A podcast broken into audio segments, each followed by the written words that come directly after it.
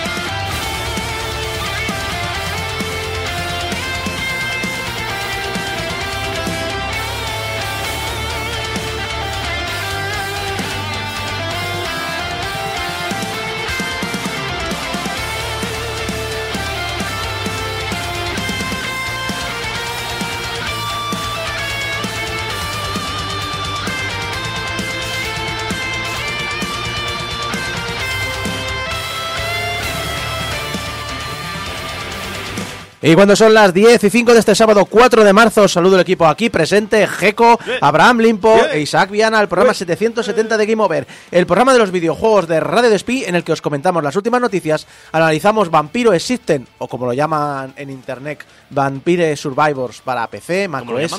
Xbox One, Xbox Series, iOS y Android, y Stacklands para PC y Mac OS. En Cum Laude repasamos la vida de Daisuke Amaya, el creador tras el magnífico Cave Story. Y si nos sobra un hueco, os contaré anécdotas sobre el mundo del videojuego por las que nadie me ha preguntado, pero que os voy a contar igual. Pero antes. Pero antes disculpadme porque este programa a lo mejor me vais a oír toser mucho y tal. Llevo toda la semana con gripe. Eh, estoy dopadísimo. Cada cuatro horas me estoy metiendo un gramo de paracetamol. que luego la gente me dice, no, no, que, que- que conozco, que tú eres de- del tema. No, Albert Rivera prueba este post. Exacto. Eh, no hables así- mucho de droga porque me parece que vas a hablar de droga hoy. bastante. Exacto. Y por favor, eh, si estáis malos, llevad la mascarilla en el curro. Mm, Vosotros no, no. No es por vosotros, porque vosotros ya habéis pillado el, bicho de lo que sea, pero es por vuestros compañeros. Y si alguien os dice, uy, pues no lo lleva, yo no lo llevaría, pues eh, no le hagáis ni puto caso. Vosotros llevadla. Sed buenas personas.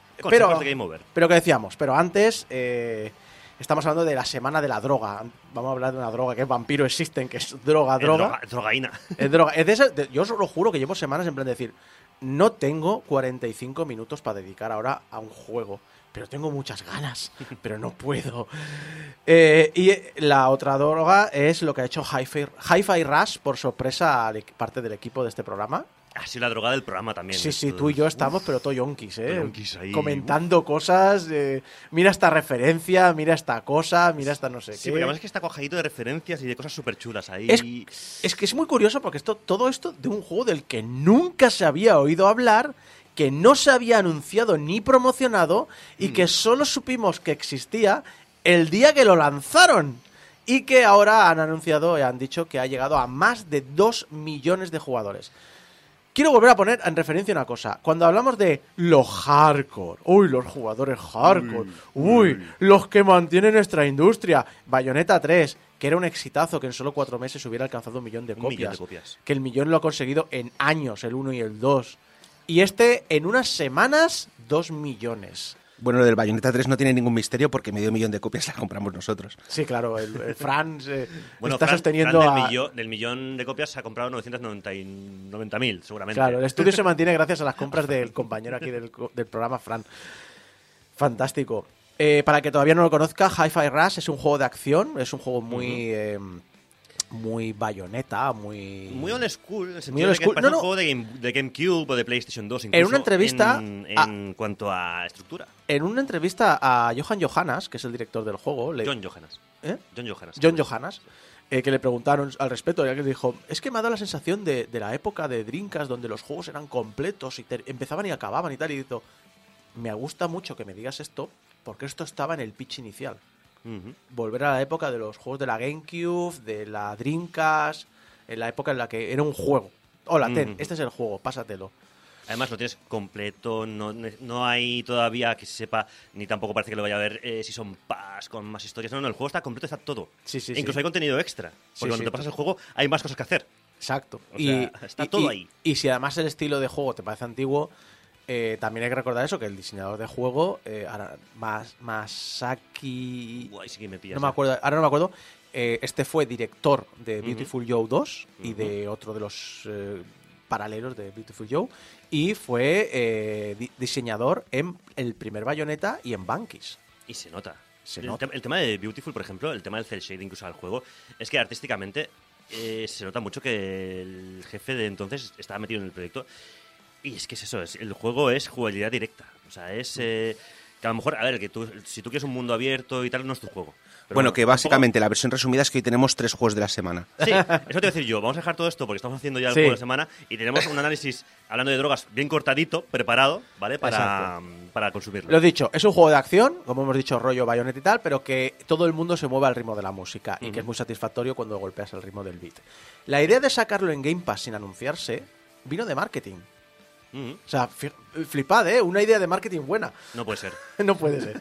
Se ve que dentro de eh, Tang- eh, Tango Tango Gameworks, que es la empresa, a ver, claro, decían, a ver, nosotros solemos sacar juegos turbios. Juegos de, de feos. Es que de hecho, el tráiler del juego te dice de los creadores de Evil Within, y entre, entre paréntesis pone, va en serio. En serio. y de los creadores de, de Evil Within 2, entre paréntesis, obviamente. Es que es normal, porque el tango es macho, porque el tango es fuerte, tiene olor a vida, pero sabe a muerte. Y el tango de la muerte te embaraza. Lo dicho, pues lo di- eh, entonces, claro, decían, a ver, somos una empresa conocida por juegos más turbios, más truculentos. Eh, no sabemos si una campaña de promoción larga podría ir en contra del juego. Pero resulta que internamente era dentro de Tango eh, y Bethesda probablemente era muy viral. Les estaba molando muchísimo. ¿Has visto tal? Y dijeron, vamos a intentar reproducir esto en el mundo real. Vamos a sacarlo en el Game Pass sin decir nada. El día que salga, metemos los trailers y dejemos que el boca a boca funcione. Que es algo que es- a muchas veces es un suicidio. Sí, sí, no, plan, no. decir, decimos, pero ¿a quién se le ocurre sacar esto sin decir nada? Y ha funcionado. Y si fuera otra compañía, que no fuera va. esta, no hubiera funcionado para nada. O sea, esto funciona porque al final la compañía, esa es Bethesda, está Xbox apoyando, o sea, Microsoft apoyando, y al final es una compañía conocida. Sí, con sí, sí. Shinji Mikami a la cabeza, o sea, es decir, mm, hay que, dices, hay gente que eh, es muy respetable detrás, e incluso, a ver, tú ves el trailer y dices, esta mierda quiero probarla. A ver, también tengo que decir que, a ver, ninguna promoción, ninguna promoción y, boca- y dejar que el boca a boca haga su trabajo tampoco es cierto del todo.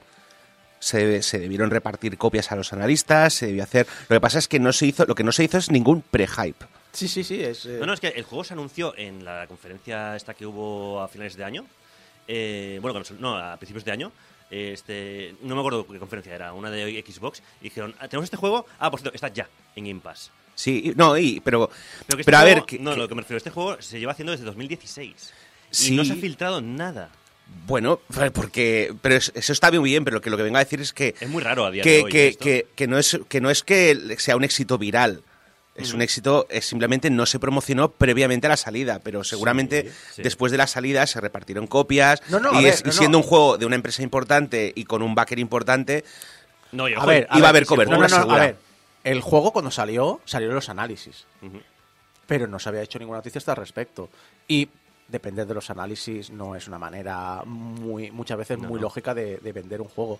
Y si el Ha- juego ha, fuera ha malo- funcionado muy bien porque, o sea, yo, yo lo descubrí por Twitter y realmente ahí donde ha funcionado. Sí. Bueno, en redes y tal. Sí, eh, sí. Y lo que estamos diciendo, el boca a oreja, porque primero es un juego que entra por la vista. Sí. Pero es que una vez que lo juegas, no puedes sino recomendarlo. A ver, también, tiene- también te voy a decir una cosa. eh, de- También, también es importante que reconozcamos una cosa. Este juego no está en el Game Pass y se estrella. Es probable. O sea, esto, le- esto funciona porque es en plan de decir, ah, bueno, pues como tenemos docenas de millones de personas que tienen el Game Pass, lo van a probar. Es probable, y también es probable que no, porque eh, te digo una cosa. Este juego, eh, cuando salió las dos primeras semanas de Steam, en Steam estuvo el más vendido. En Steam. Ojo, cuidado con Sí, eso, sí. que, Pero- que no es Game Pass, pero ni ese, es un, pero ese empuje ni es un inicial. ecosistema. No, sí, sí. e- Ese empuje inicial viene de que lo ha probado alguien en Game Pass sin pagar nada extra. Y sinceramente, yo personalmente lo creo, ¿eh? Este juego tendría que salir en PlayStation. Porque Y esto es un juego que nadie se va a comprar una Xbox. Y esto es un juego que nadie se va a suscribir a Game Pass si no quiere suscribirse a Game Pass para jugar a este juego. Pero es un juego que si tú tienes la Play, te lo compras. Sí. esto No lo hemos... Un poco como has dicho del Steam. ¿Esto Sí. no lo has dicho como hace 10 minutos? Sí, bueno, fuera del programa, pero quiero decir a, a la audiencia. Pero estamos comentando ahora en directo, o sea, esto lo hemos comentado ahí fuera. Ah, ah. También te digo una cosa, si, si, el, si, el, em, si el juego fuera malo, si tú Sí, sí. te lo coges, aunque sea, es que si estuviera en el Game Pass y el juego fuera malo, se hubiera metido una hostia El juego súper sólido. Pero es que el juego súper sólido. No, no, el juego está muy bien creado. Pero bueno, vamos a dejar de hacer ya el Sí. juego de, semana, de la semana. Vamos, vamos a hablar. Este juego, por cierto, está eh, el. eh, ¿Cómo se llama esto? Productor ejecutivo. Productor Sí. ejecutivo está Shinji Mikami, Ajá. porque es uno de los fundadores de Tango, Tango Gameworks, y ha dicho: ¿Sabéis qué? Que me voy en lo más alto, a tomar por culo. Y ha anunciado que dejará su actual estudio, del que es fundador y director ejecutivo. Shinji Mikami se va de Tango Gameworks. En Tango fue director de, de Evil Within, creo que es el último juego que dirigió él personalmente, y desde entonces su rol ha sido el de supervisor y productor ejecutivo. Rollo Miyamoto, en plan de decir, ah, est- esta obra está mal hecha. Muéveme los sacos de arena, mueve, anda, así no se reboza una pared. Yo me imagino más en plan Borja Pavón. Esta, aquí la nieve está mal, ¿eh? La nieve está aquí, mal. La nieve está mal. Eh, Usaremos cinta sol en vez de maqueta. Porque la maqueta lo deja todo lleno de bolitas. Entre estos títulos en los que ha sido productor ejecutivo está Ghostwire Tokyo y la última droga que hemos dicho, Hi-Fi Rush. Eso sí, deja la puerta abierta a hacer una última gran obra. El año pasado dijo, pienso que si tuviera la oportunidad de hacer un juego de principio a fin, donde pudiera dar rienda suelta a mi visión, entonces definitivamente ese sería mi último gran proyecto como director. Me estás diciendo que va a hacer un Miyazaki. Sí, Vale, me retiro. Y un año más tarde he hecho una película más. No, lo que pasa es que, claro, como, ha como soltado la, la bomba esta, entre comillas, de que quiere hacer un gran juego, que cambie todo antes de irse. lo dijo el año pasado, Lo ¿eh? dijo el año pasado, sí. Pero claro, ah, ahora ya sí que directamente ha dejado el estudio. Entonces Sí. la gente está tirándose triples de medio campo y hay quien dice ya que si va a vol- volver a Capcom y a aparecer un último gran Resident Evil que lo cambie todo. como Lo hizo- veo más como hizo fácil. con el 4. Me veo más fácil que Tencent le dé un montón de pasta Sí. para que funde su- otro estudio. Más- eh, lo veo más lógico. Y se va con el de Yakuza, que no, no se fue a Tencent, el, el- Creo que el sí, que fue con alguien chino. y, a ver, tampoco es descabellado, pero cuando tenía 55 años, eh, dijo, estoy envejeciendo, así que será una cuestión de cuánta energía tengo. Y bromeó diciendo, si tengo que dejar la industria de los juegos, buscaré un trabajo de media jornada en una tienda. Esto dijo con 55 años, que no es la edad a la que deberías decir que no tienes energía. No, no, pero este ahora hombre- tiene este hombre me, me representa. O Sí, sea, sí. quiere jubilarse ya, yo también. Pero este hombre tiene ahora 57, es decir, tampoco puedes decir que está viejo. Shinji Mikami, su carrera ha sido bastante prolífica y ha estado con diferentes roles detrás del Resident Evil, de Dino Crisis, de Product Number 03, de God Hand, de Bankis y Shadow of the Damned. Juegos que nunca han sido, bueno, Resident Evil sí, pero el resto no han sido juegos que sean ultra mega mm, fantástica ventas, pero sí que han generado siempre una gran cantidad de fans y juegos que tienen muchísima personalidad propia. Son juegos con mucho tirón, pero a lo mejor que no tan respaldados por la venta. Pero sí, Sí. tienen tirón y tienen público y tiene... Personalidad. bueno, personalidad, sí. Es un director de culto. Y hablando de alguien más mayor, estamos Miyamoto. Está este hombre que con 55 años decía, "Ah, no me queda fuerza, me quiero ir. Y luego está Miyamoto que sigue trabajando en Nintendo con 70. Recordemos que la edad de jubilación en Japón es de 63. Bueno, Te- El- Este el hombre sale barato al, al- le sale al barato. japonés. también yo creo que es el típico hombre que en su casa no lo aguantan y lo mandan para Nintendo. Anda, vete allí y vete a hacer cosas. Eh, y claro, este hombre que está en Nintendo a veces tiene ideas. A veces. A veces. Me imagino que no para el tío de decir cosas. Ideas que le dicen que, que a ver, que no. Que Relaja, relaja. Relaja la raja. Por ejemplo, hace poco comentó que en el parque de atracciones Super Mario World, Super Nintendo World, perdón, Super Nintendo World, quería que la gente pudiera deslizarse por el mástil de la bandera para sentirse como Mario y compañía. Por motivos de seguridad y de salud. O sea, antes era seguridad, ahora es seguridad y salud por aquello Sí, del sí. COVID. Le dijeron que no. No, pero eso estaba bien hasta que alguien se, des- se escoñara de lo alto de la- del mástil de bandera. Sí. Eso igual había que dar una- un par de vueltas, ¿eh? Ya, ya. Eh, Yo no sé si cuando dijeron que no, le acompañaron con un que sí, abuelo, que sí. Pero. Miyamoto, que tiene 70 años, ¿de verdad te descolgarías del mástil de una bandera? Sí. Conociéndole, sí. Él, él sí lo haría. De hecho, seguramente lo ha propuesto, lo- lo ha propuesto porque él lo, lo habrá hecho ya más de una vez. Eh, los que no sé si se han descolgado del mástil de una bandera son la campaña esta que habéis visto por Twitter, la, el prelanzamiento del PC Fútbol 2024. Impresionante, ¿eh? PC Fútbol. Leyenda. Mitología. fantástico. Bueno, o, o- o Historia no. del videojuego en España. Sí, o, o no. ¿O no? Bueno, sí, historia del videojuego en España es. Pero esto no sé yo si es un buen legado. Sí, sí, es decir, eh, Twitter ha estado bastante escéptica al respecto y de hecho en Vandal han recopilado todos los datos que existen del proyecto y no pinta muy bien. Pero escéptica con motivos. ¿Eh? Con motivos reales de, ser- de ser escépticos. O sea, no. Sí, sí, sí, no, no digo que no. Ah, bueno, vale, veo en el guion que los vas a detallar. Perfecto. Sí, sí, no, en el Vandal han recogido estos, estos detalles y los voy a, os los voy a comentar, os los voy a pasar. Eh, para comenzar, la cuenta de Twitter de PC Fútbol Oficial originalmente se llamaba PC Fútbol Manía y era la cuenta de un foro. De un foro fan, claro. de un foro fan, pero de un foro. Y cambió el nombre a PC Fútbol Oficial. Y tras cambiar el nombre dijeron, ¿queréis que este 2023 vuelva a PC Fútbol? Ayúdanos, haz RT de este, haz retweet de este tweet y síguenos. Si llegamos a 150.000 seguidores, os prometemos que habrá PC Fútbol 2023 y que lo construiremos juntos, Yeah. con los usuarios, por Oh, primera sí. vez, Windows, Mac y Linux. Y el hashtag que vuelva PC Fútbol. Hashtag. Eh, ni de coña llegaron a los 150.000. De hecho, ni siquiera ahora tienen 150.000. Pero eh, me parece que les dio igual, ¿no? Les da igual. Les dio igual, tiraban para. Eh, resulta que cogieron, añadieron una compañía a su perfil, una partida más SL, y eh, cambiaron el nombre a PC Fútbol 2024. Es decir, no podemos hacer PC Fútbol 2023 porque no hemos llegado a 150.000, pero nadie ha dicho de nada de PC Fútbol 2024. ¿No? Así que, bueno, el, el logo del juego, pues lo creó un fan en un concurso a cambio de 200 pavos. Sí, que por cierto, el tuit eh, que, pi- que en el que pedían eh, la participación de la gente fue bastante lamentable.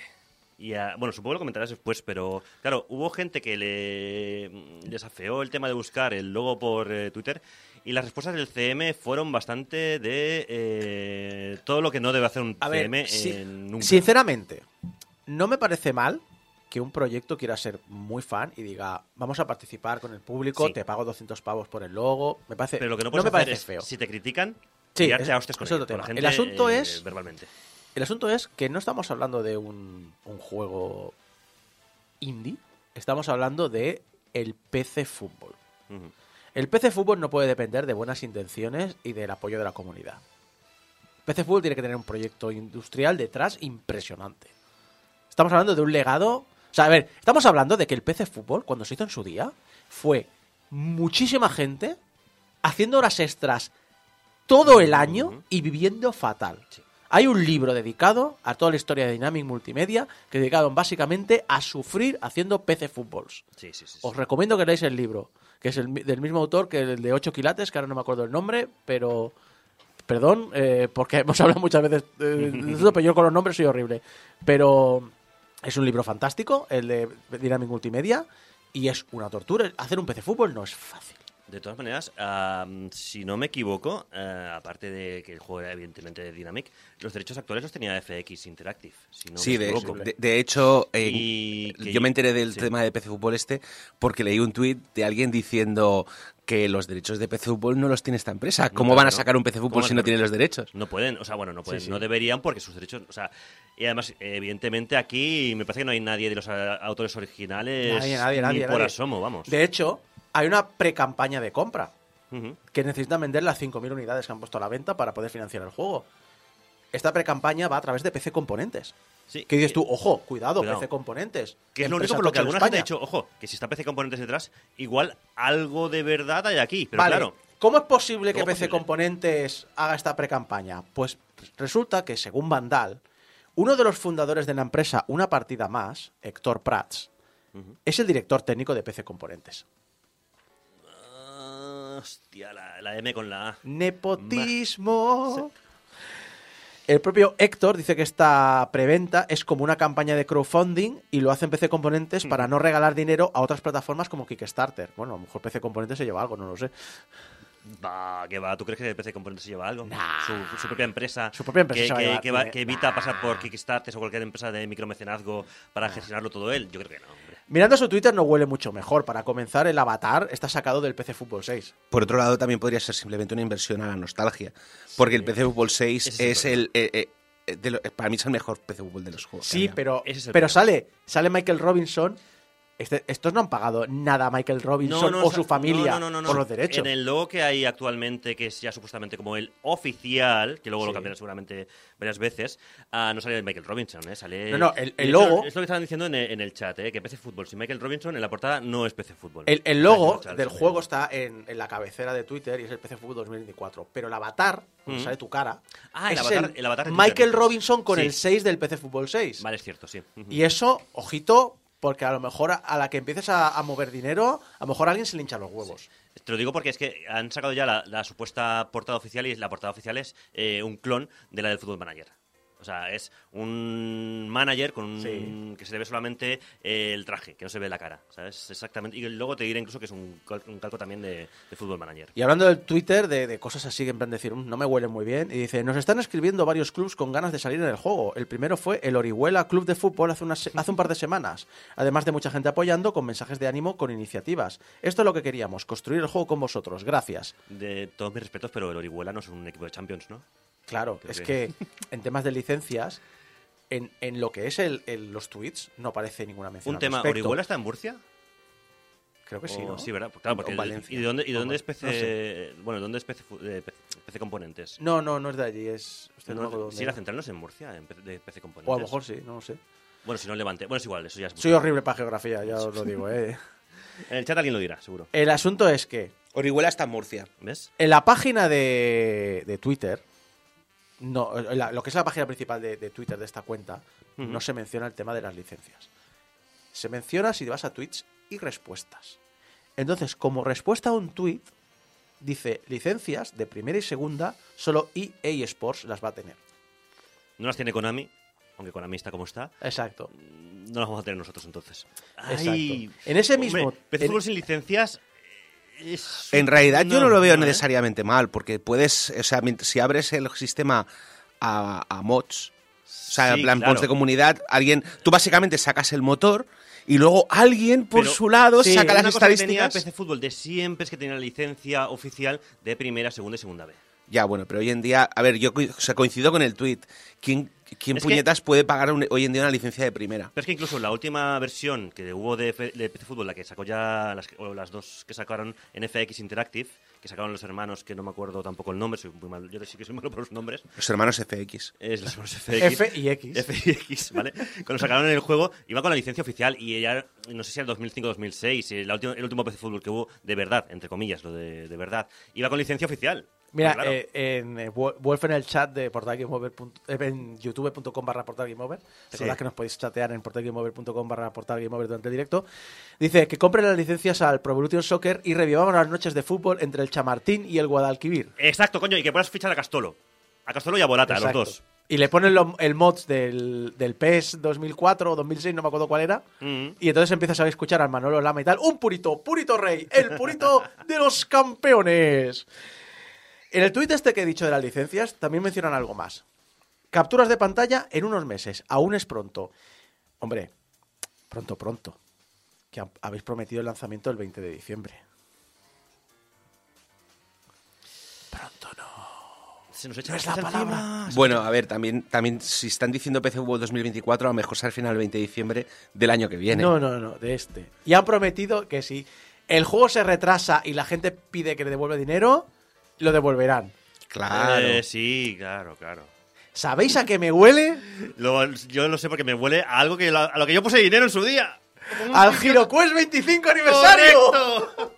O a los múltiples videojuegos que los hemos hecho con crowdfunding. Porque la verdad es que si hay alguna cosa que he visto que falle salvajemente, son los crowdfundings de videojuegos. Mira, no quiero, no quiero, y quiero que quede clarísimo esto, no quiero echar mierda sobre el proyecto en el sentido de decir, vaya, hay una estafa, tal. No quiero pensar que hay ninguna mala intención detrás. Quiero pensar que hay, o- al menos, al menos de, de base, yo quiero darles el beneficio de la duda y pensar que de ver- detrás de verdad hay un, un interés, un, un amor por esta licencia. Pero de interés y de amor no se vive cuando tocas un legado tan importante como el de PC Fútbol. Has de ir con pies de plomo. Y aquí os estáis jugando mucho. Porque no estáis diciendo es un juego indie y si no sale no pasa nada. Es un juego que tiene un montón de licencias detrás y cientos de miles de fans que se toman muy en serio esta licencia. El problema de todo esto, además, viene eh, no solamente en montar un proyecto en Twitter, en plan, vamos a hacerlo con todos los colegas, que dices, bueno, es discutible, pero es lícito, si, si eres capaz de llevarlo a cabo, sino también las formas, los modos, el que mm, la gente no esté de acuerdo y tu respuesta sea eh, escalar, la, vi- mm, escalar la violencia, digamos, Sí. verbal. Mm, algo falla ahí. Cada mañana Panchito se levanta y elige el camino de la violencia. Sí. El famoso meme del gato mordiendo la mano. Exacto. Pues. Eh, Pues aquí han optado por la, por la ultraviolencia, pero ultraviolencia, bueno, Y, tuitera.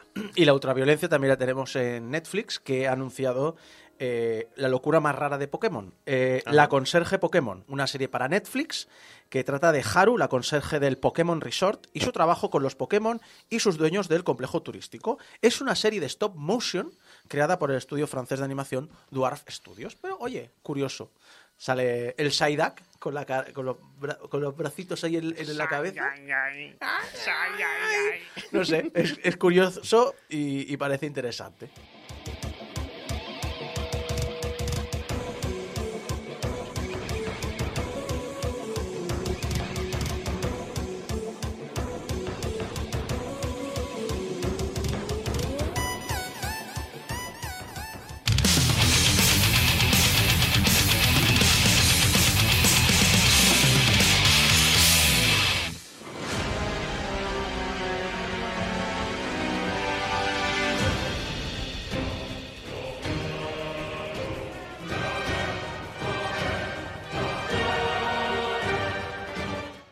La última vez que hice un análisis rápido de juegos fue para hablar de juegos que a pesar que me parecían interesantes no me pude acabar por problemas de balance de juego, incompatibilidad con mi manera de jugar o simplemente porque el juego estaba mal diseñado.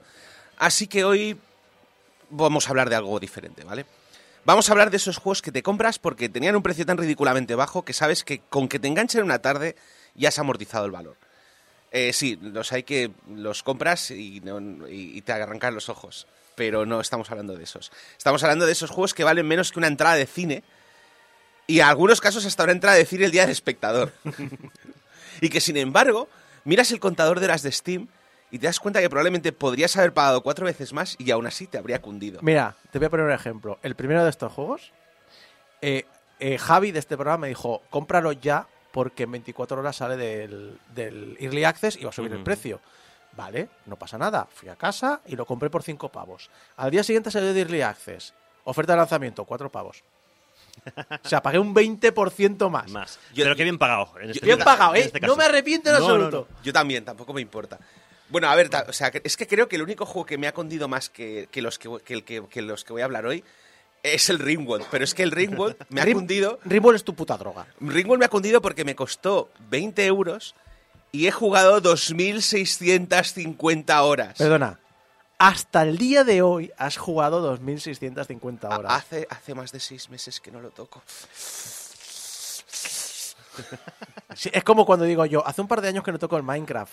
Eh, ¿No te gusta? No, no, hace un par de años que no toco el Minecraft. Pues de hecho, o sea, básicamente el Ringworld es ese juego que anunciaron un DLC nuevo y les dije, bueno chicos, aquí está la noticia, ya sabéis lo que toca. Y, eh, fue un pla- y la respuesta fue, fue un placer conocerte, Abraham. Sí, exacto. Todavía no me he comprado el DLC porque no tengo tiempo para jugarlo. Pero bueno, no vamos a hablar de Ringworld. No. Hemos venido a hablar de juegos que cuestan una cuarta parte de lo que me costó el Ringworld. ¿Vale? Estamos hablando de juegos baratos y adictivos. Y vamos a empezar por el mejor de todos, El Elefante en la Nevera, un juego que oficialmente salió en octubre por 5 euros, como hemos comentado, pero que a estas alturas la mayoría de vosotros probablemente ha oído hablar de él. Estamos hablando de Vampire Survivor.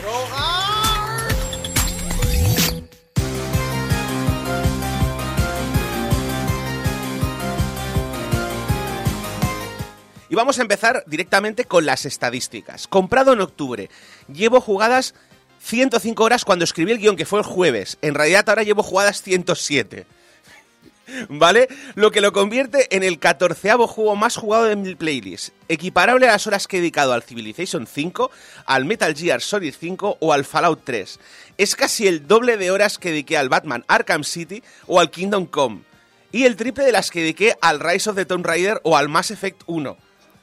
Que no está mal para ser un juego de 5 pavos. Hombre, juegos además largos todos los que, com- los que he comentado. estoy muy en contra de valorar los juegos por las horas que te dan, pero a veces es gracioso. En este caso es, a ver, mm, cantidad que te ha costado, Sí, sí, sí, horas que le has dedicado, es Sí, sí, bastante... Sí, no, yo, yo no soy de los que miden los juegos por las horas que, que dedico a, a jugar. O sea, pero de hecho, normalmente cuando compro un juego, miro lo que. ¿Cuánto tardas en acabarte el juego? Ujú, ujú. Y últimamente, si veo que el juego pone más de 30 horas, no me lo compro. ¿Vale? Pero claro, este se supone que son partidas de 40 minutos. Más o menos. Bueno, a ver, eso sí es muy, muy, muy bueno. el ¿eh? límite son 30 minutos, Sí. pero es mentira. Ya. Ya no, pero. eh, po- Pongamos que normalmente. Sí, sí. O sea, son juegos en los que. son- Es juegos a los que dedicas entre 20 y 30. O sea, en 20 y 30 minutos te haces una partida. Con lo cual, no es un juego que teóricamente me vaya a dedicar. No, no necesito dedicarle Lle- 100 llevo- horas. No necesito dedicarle todo el tiempo que le dedico. Llevo mucho tiempo no jugando a Vampire Survivors porque sé que cada vez, cada partida me va a llevar hasta una hora. Correcto. Y no tengo una hora libre normalmente. ¿Vale? Así que estamos hablando de ese nivel. Pero bueno, ¿de qué va el juego? Pues no lo sé. La historia de Vampire Survivors debe existir por algún lado, pero ni está ni se le espera. ¿Y para qué, además? ¿Vale? O sea, es uno de esos juegos que no tienen un gran interés en contarte la historia. A ver, hay un bestiario. Sí. Y el bestiario tiene descripciones muy divertidas, escritas por Stephanie Sterling. Hay que decir, eh, yo mm, lo tengo puesto en inglés porque la, la traducción al castellano me parece bastante sosa. Sí, yo no, no lo, yo no lo he jugado en castellano, lo Yo siento. lo- cuando lo instalé, lo instalé en castellano, pero me lo pasé en inglés y el inglés era como el triple de, De divertido. y de divertido y de, y de datos que te daba. Sí, vale. eh, y yo básicamente he pasado un tiempo leyéndome el bestiario, pero honestamente no es a lo que está el juego. O sea, es, es un extra más. ¿Vale? El juego está allí para que empieces la partida y empieces a jugar lo más rápido posible. Y lo- la primera impresión que me dio viendo los vídeos de YouTube, porque claro, yo, yo empecé este juego, como casi todos los juegos estos que me inspiran, viendo vídeos de gente que estaba jugando. Dije, esto tiene toda la pinta de ser algún chino que estaba haciendo un juego para móvil con gráficos robados del Castlevania, música robada del Castlevania, y hizo el juego lo más simple posible y ha entrado y ha sido Gold. Y luego me di cuenta de que no, que, que no es así. No, no. Que, Que es un italiano loco. que es un italiano loco que ha hecho gráficos inspirados en Castlevania, música sí. inspirada en Castlevania, pero no, no, no- Me, me hace gracia porque uno de los primeros trailers hace una recopilación de, de críticas que han puesto del, del juego y tal. Y dice, este juego mola tanto que ojalá los italianos fueran reales. Y no estereotipos, ¿no? Vale.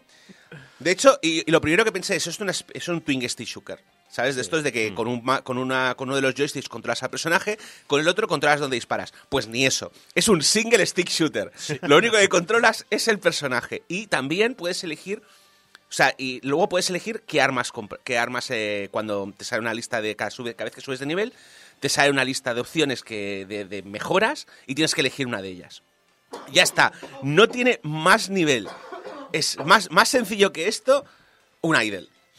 O sea, Es sencillo, pero hiperadictivo. Correcto. O sea, eh, el otro día leí por Twitter, de- decían de que Phil Spencer, aquí que no es cualquiera, lleva como 300 o 400 horas al, al juego. O sea, estaba hiper enganchado, el jefazo de Microsoft, ¿sabes? no me extraña. Y sencillo, lo que dice Chicharretro en el chat. Llevo 95 horas y media en Steam y no encuentro el pergamino. Es decir, al final tiene sus cositas que... Sí, eh, eh, básicamente a mí lo que me ha hecho mucha gracia es que aunque el juego no te permite controlar los ataques, lo hace más gratificante. Porque es un juego en el que no tengo que pensar más allá de dónde voy a colocar mi personaje para maximizar la cantidad de daño que puedo hacer recibiendo la mínima. Y es justamente lo que necesita mi cerebro estos días. ¿Sabes? Es decir, tener un personaje. O sea, básicamente muevo mi personaje esquivando los bichos, matando bichos, recogiendo cositas y seleccionando alguna cosa de tanto en tanto. Y voy yendo. kiticlin, kiticlin, kiticlin. Eso Y ya es- está. Se va escuchando eso. Exactamente. Pero bueno, también hay un apartado de estrategia, todo se ha dicho. Eh, hay un número limitado de espacios para armas y accesorios y hay una sinergia entre ellas, es decir, hay ciertas armas que solamente puedes mejorar cuando tienes cierto accesorio y la verdad es que un arma mejorada es una diferencia sustancial a la hora de, de poderte pasar el juego, con lo cual es importante saber qué combos y tal. El objetivo final del juego es que cuando lleguen los 30 minutos tú tengas un build tan absolutamente chetado tan absolutamente brutal que los enemigos no puedan decirte ni mu. A mí me hace mucha gracia porque el momento en el que descubres de qué va el juego de verdad.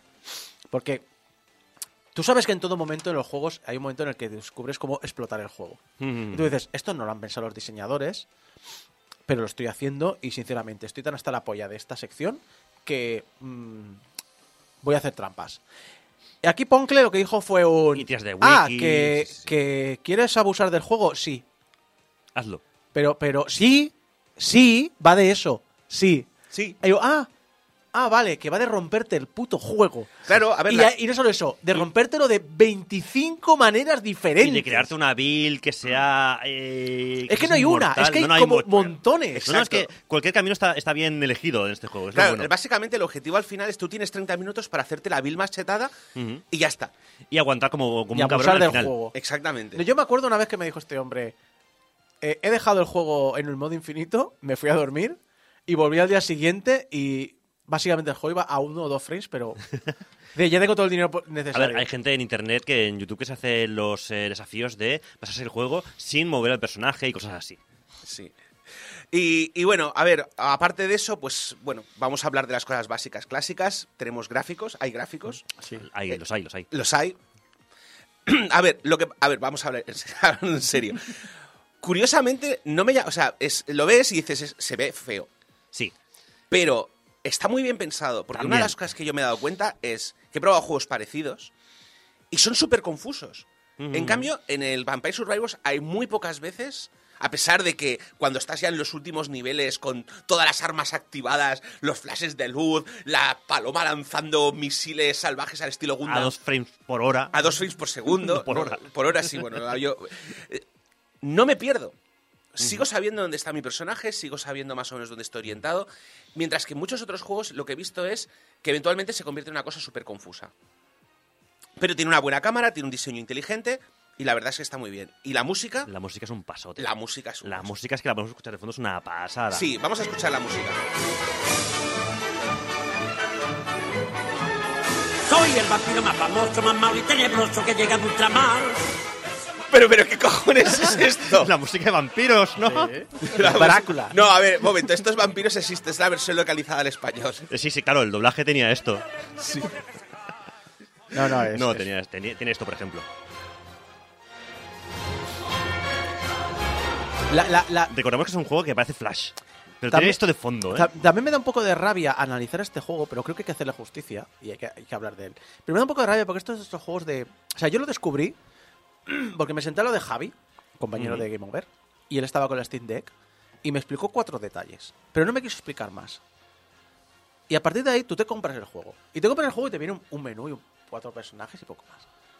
Pero a medida que vas haciendo partida dices, ¿y esta opción del menú que ha salido ahora?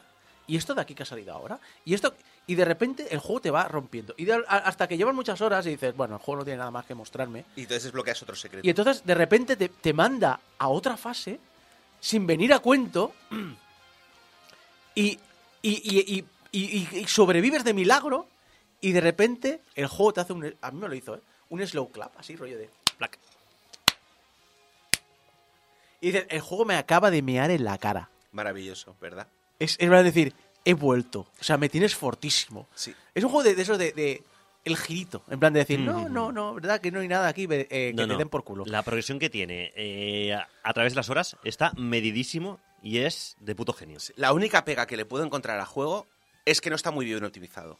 Hmm. Incluso en maquinotes salvajes, el juego a veces tiene problemas para correr. Y yo en la Steam Deck tengo problemas para acabarme las fases. O sea, ayer por la noche eh, el juego iba tan lento, pero ya, o sea, estaba, estaba haciéndome una build super chetada porque estaba probando, de, estoy intentando de reco- recopilar dinero. Y cuando me quedaban todavía 10 minutos para acabarme la fase, el juego iba literalmente a medio frames por segundo. Así que conecté la Steam Deck a la corriente, la dejé enchufada en el cuarto de al lado y dejé que acabase la fase sola. Porque yo básicamente no podía, no, no, no iba a esperar los 30 minutos que iba a tardar en acabar eso. Pero a pesar de eso, estamos hablando de un juego súper divertido, con un montón de tareas, un montón de secretos. Y en fin, que vamos, es una pasada. Así que por eso le vamos a dar.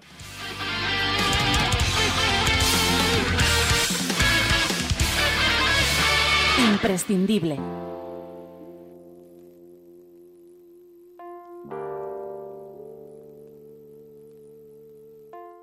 Y hablando de obsesiones, vamos a hablar de Stacklands, que es un juego que me compré el día de San Valentín, eh, o sea, el 14 de febrero, y desde el 14 de febrero he acumulado 31 horas.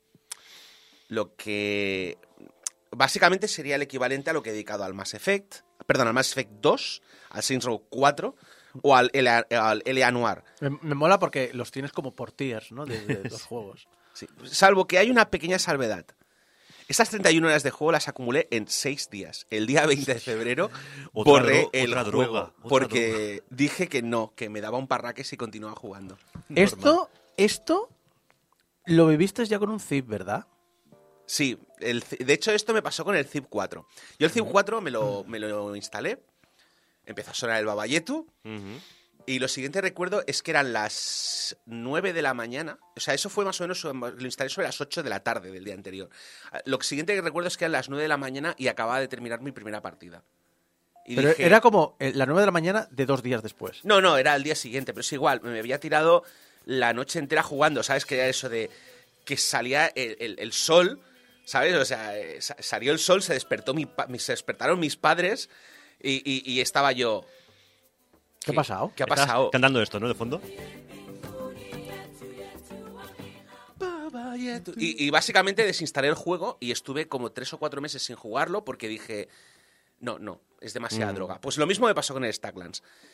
31 horas en 6 días. Por un juego que vale 4 miserables euros. 3,99 euros, para ser exactos. Ojo, ojito, que con los dos juegos de la semana que traes hoy, o sea, por menos de 10 euros, por 9 euros, estás echándole aquí. ¿Cuántas horas? 9 euros a precio completo. A precio completo, además. Y, o sea, y le has echado aquí más horas que todos los juegos de tu. Casi menos Rimworld, todos los demás juegos combinados casi de, la, de tu. Eh, Esencialmente, Steam. ci- 120, o sea, 130 horas sería el puesto número 3 o 4 de mi lista de juegos Fíjate. por horas. O sea que sí. Y por 9 euros, ¿eh? Ba- básicamente creo que los únicos juegos que habría dedicado más horas juntos o sea, serían eh, Ringworld con 2600 y Skyrim con 436. Y Minecraft. Ya, bueno, no, pero estamos hablando de Steam, porque fuera de Steam, eh, los Sims 3 eh, creo que tienen tantas horas acumuladas como, como eh, Rimworld. Pero no puedo decirlo, porque no... no sol- eh, Steam solo me midió las primeras 300 horas. en fin. En fin. Es un juego de un estudio independiente bastante curioso. Es un estudio holandés que se llama Shockpop. Los conozco porque hace unos años estaba apuntado a su Patreon y básicamente su Patreon era como una especie de game jam permanente. Cada dos semanas te sacaban un juego por el que pagabas, creo recordar, unos dos o tres euros en aquella época. Algunos juegos eran me, poco más que demos técnicas o como una especie de... Bueno, pues no me ha dado tiempo a darle mucho pulido, pero ahí está. Otros, en cambio, eran muy entretenidos, especialmente los de estrategia. Eh, por lo que me ha contado Geco. Eh, eh, lo que, es una cosa que yo no sabía. Momento, tú eres Geco. Sí, yo no. Sí, me lo has contado. Yo antes has te he contado. yo, algo. yo digo muchas cosas, habrá sido Isaac a lo mejor. Ahora sí saco, perdón, es que mi cerebro a veces. El, el juego, el estudio básicamente son varias personas y se van turnando. Entonces tengo la sensación de que lo que me gusta son los juegos que están escritos por esa persona que hace juegos de Exacto. estrategia en 2D. Lo que, lo que he visto es que intentan sacar un juego al mes. Pues lo que he leído en la Eso lo pone en la Sí, Wikipedia. ahora, ahora lo no, han es, redu- no es mío, ahora- ¿eh? ahora han reducido la frecuencia de la Lo que han dicho es, mira, en vez de decir vamos a ir a, a saco, somos creo que son cuatro personas en el estudio, lo que dicen es, eh, son cuatro personas, sacamos un juego al mes. ¿Qué significa? Que cada persona en realidad tiene cuatro meses para sacar un juego y simplemente se van alternando. Sí. Pero son juegos como individuales, es decir, somos cuatro personas, pero realmente colaborar, colaboramos poco. Cada uno está haciendo su proyectito. Sí, con la mm, con el rollo este llevan ya 100 juegos publicados en su página de Steam, que se dice poco, que se dice pronto. Y han prometido sacar otros 100 eventualmente. Así que no está mal. En cuanto a Starlands en sí, se trata de un juego de estrategia en tiempo real, pero todo el interfaz está abstraído en forma de cartas y la manera en cómo interactuamos es juntando cartas en forma de pilas. Si habéis jugado al Cultist Simulator, el concepto os debería sonar porque se parece mucho. El Cultist Simulator es un juego de culto. Eh, puya intended, de los creadores de Fallen London.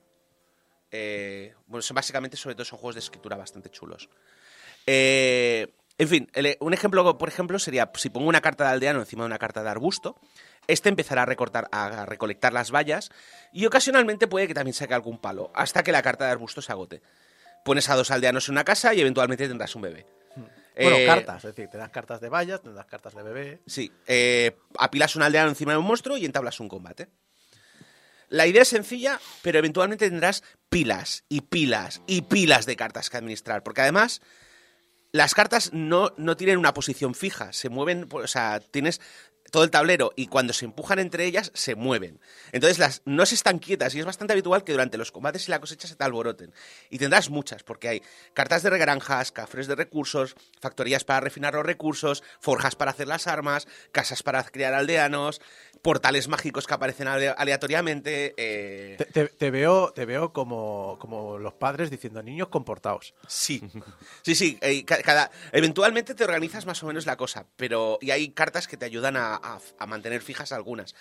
Pero aunque las mantengas fijas, siempre hay algún momento dado que una carta de repente sale por ahí o hay un combate y, de repente se te mueve todo, ¿sabes? Es como, y apareció el monstruo y todo tu pueblo se fue a tomar por saco. O sea que... Por otro lado, el juego sí no es muy difícil. El mayor desafío es esencialmente conseguir los recursos raros o averiguar cómo completar los desafíos finales, que no os voy a desvelar porque por 3 euros compraos el juego. Al mismo tiempo, eh, el juego parece sencillo, pero vamos a pasar muchas horas. O sea, porque encontrar el recurso que nos falta o descubrir cómo pasarnos ese monstruo, pues va a requerir bastantes ensayos de prueba y error. Yo reinicié la partida tres veces. Lo bueno es que cada vez que reinicias la partida conservas el conocimiento de todas las partidas anteriores. Entonces, aunque, por ejemplo, hayas tenido que matar a un bicho para desbloquear una carta, como ya sabes cómo se crea esa carta, puedes crearla sin tener que volver a matar al bicho. Por cierto, hay más de 300 cartas en el juego y todas están ilustradas con un estilo que parece dibujado a lápiz. Sí, muy y me- bonito. y me encanta. Además que tiene unos cuantos huevos de Pascua. Yo solo he pillado un par de referencias, pero me hizo, mucho, me hizo mucha gracia una que he comentado antes, que es que cuando equipas a un personaje con un pico se convierte en Zulander. ¿Vale? La Pero- escena, la escena por de ahí, Zulander ¿no? minero. Sí, la escena del Zulander minero, salvo que lleva dos picos, pero claro, tienes a un tío así como machote con una camiseta imperio y unos labios así tipo morro de pato, Con una mirada acero azul. con mirada acero azul, eh, es, es Zulander. O sea, y básicamente así, como decías antes, o sea, Stacklands es un juego como Civilization, es uno de esos juegos que cuando empiezas a jugar es muy fácil perder la noción del tiempo. Siempre queda algo que completar, siempre queda un turno que pasar. Voy a recoger el, voy a recoger esta carta, eh, voy a terminar este ciclo que me den es el horror. Cómo engancha el tener que hacer algo más y dices, es que lo puedo hacer ahora y lo hago ya y Sí, luego tienes otra cosa que hacer. no, y- es que ah, ese no es mi problema, es Es un ciclo sin fin. Yo hay muchos juegos fantásticos que no he probado nunca por culpa de me conozco. A mí lo que más me gusta es hacer planes y planificar cosas y llevar los, los- los planes a cabo. Por eso me gusta Minecraft. Y es un, esto es una, una puta droga. es una puta droga. De hecho, es, es el gran problema, o sea, bueno, es el gran problema. Es un problema si, si os pasa como a mí, Si no que, tienes, no- si no tienes límite tú. que, no- que no- que- que- que- que dices, esta, esa, esa, necesito, o sea, tengo que escribir un guion de radio y en vez de escribir el guion de la radio estoy jugando al Stacklands. Porque además esa semana que jugué al Stacklands tenía programa de radio. Documentación. Sí, no, pero no tenía que escribir sobre el Stacklands, tenía que escribir sobre el otro juego, no me acuerdo cuál era. Eh, ¿Cuál fue el juego de la semana? El último que... Ah, sí, este que era en 2D también lateral. Sí, ah, el, Ah, el de eh, Well Run. de pues pues sí. casi no me acabó el de Well Run porque estaba jugando al Stacklands. Así de, así de claro. Por cierto, una cosa que me ha gustado mucho es que casi todos los juegos de Stockpok están traducidos al castellano y están bien traducidos. Que no es lo típico de que no, lo voy a pasar al inglés porque esta traducción está hecha con Google Translator. Ojo, O ya, sea, es más, ya es más que muchos juegos de, de 70 euros, ¿eh? Al revés, al revés que Vampire Survivors. Sí. Sí. O sea, eh, entonces, bueno. Te pongo pues- otra vez a Brácula. ¿Mm? Te, pongo otra vez a Brácula si quieres. Hombre, siempre, siempre. A mí, a mí a chiquito, Así que. a chiquito de mi corazón. me- o sea, algún día tengo que ir a Málaga solo para ver la estatua La estatua. gran chiquito Sí, y el semáforo, ¿no? y el semáforo. Así que bueno, al Stacklands Ponla después de la nota. vampiro más famoso, más malo y tenebroso que llega. Bueno, Al fin, así que bueno, al Stacklands le vamos a. O sea, por todos estos detalles y pocas más que que no puedo explicaros, le vamos a dar una nota. Y esa nota es. Recomendable.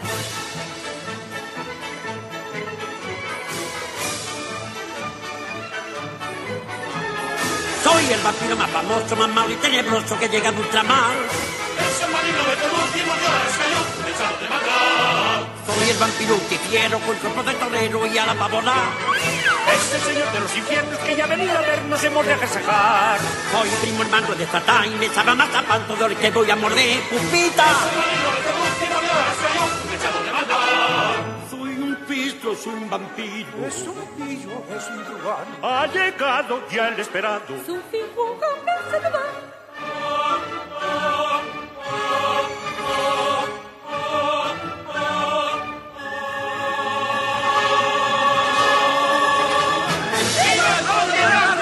¡Más sangre!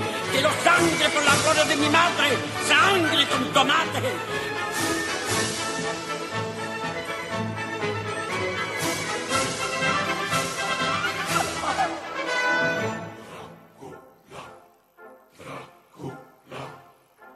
Gran chupador de sangre es mi patrón, el color. Bebo sangre porque Brácula nací y su color carmesí me vuelve loco, sí. Yo quiero más, yo quiero más y más. sangre, sangre, por favor, que no decaiga la fiesta. El mundo es nuestro Señor.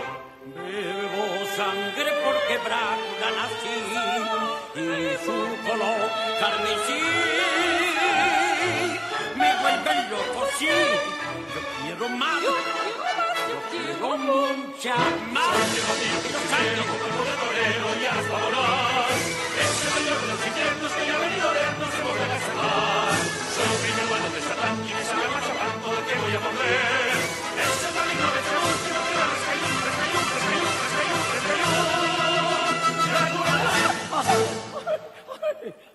¿Dónde estamos? Tengo la impresión de que ya no estamos en Brooklyn. ¡Daisy! Son hermanos, son fontaneros. ¡Cuidado! ¡Mario! ¡Luigi! Están sobre la pista de una princesa secuestrada. Y tras la piedra mística ¡Es increíble! que otorga el poder a quien la posee de controlar el universo. Super Mario Bros. Esto no es un juego.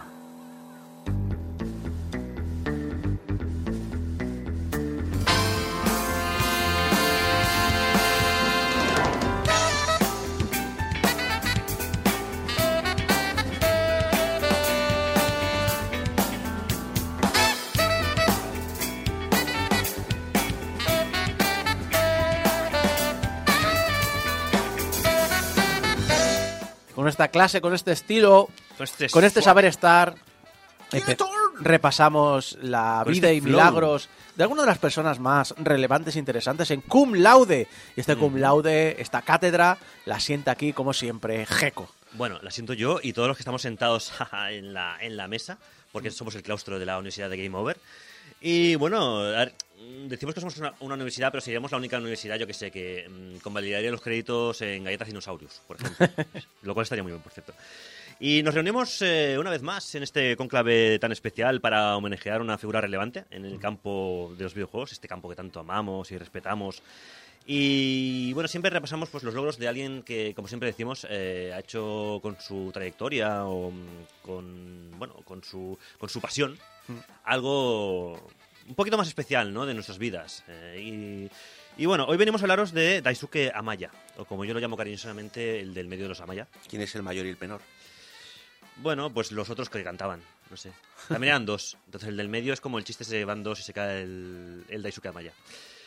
Eh, pero bueno, tonterías aparte y tontunas y tal. Daisuke Amaya también es conocido como Pixel. No es un nombre muy original, ya lo sé, pero es conocido así eh, internacionalmente. Y es un desarrollador japonés eh, de videojuegos eh, independientes. Aunque a lo mejor el nombre puede que no suene demasiado, ni por el nombre ni por el sobrenombre, no exagero al decir que estamos ante alguien que reformuló y revolucionó el concepto de videojuego indie, tal y como lo conocíamos. Porque esta es la historia del creador de Cave Story. Y por ende, es la historia de uno de los mayores pioneros de los juegos independientes eh, modernos.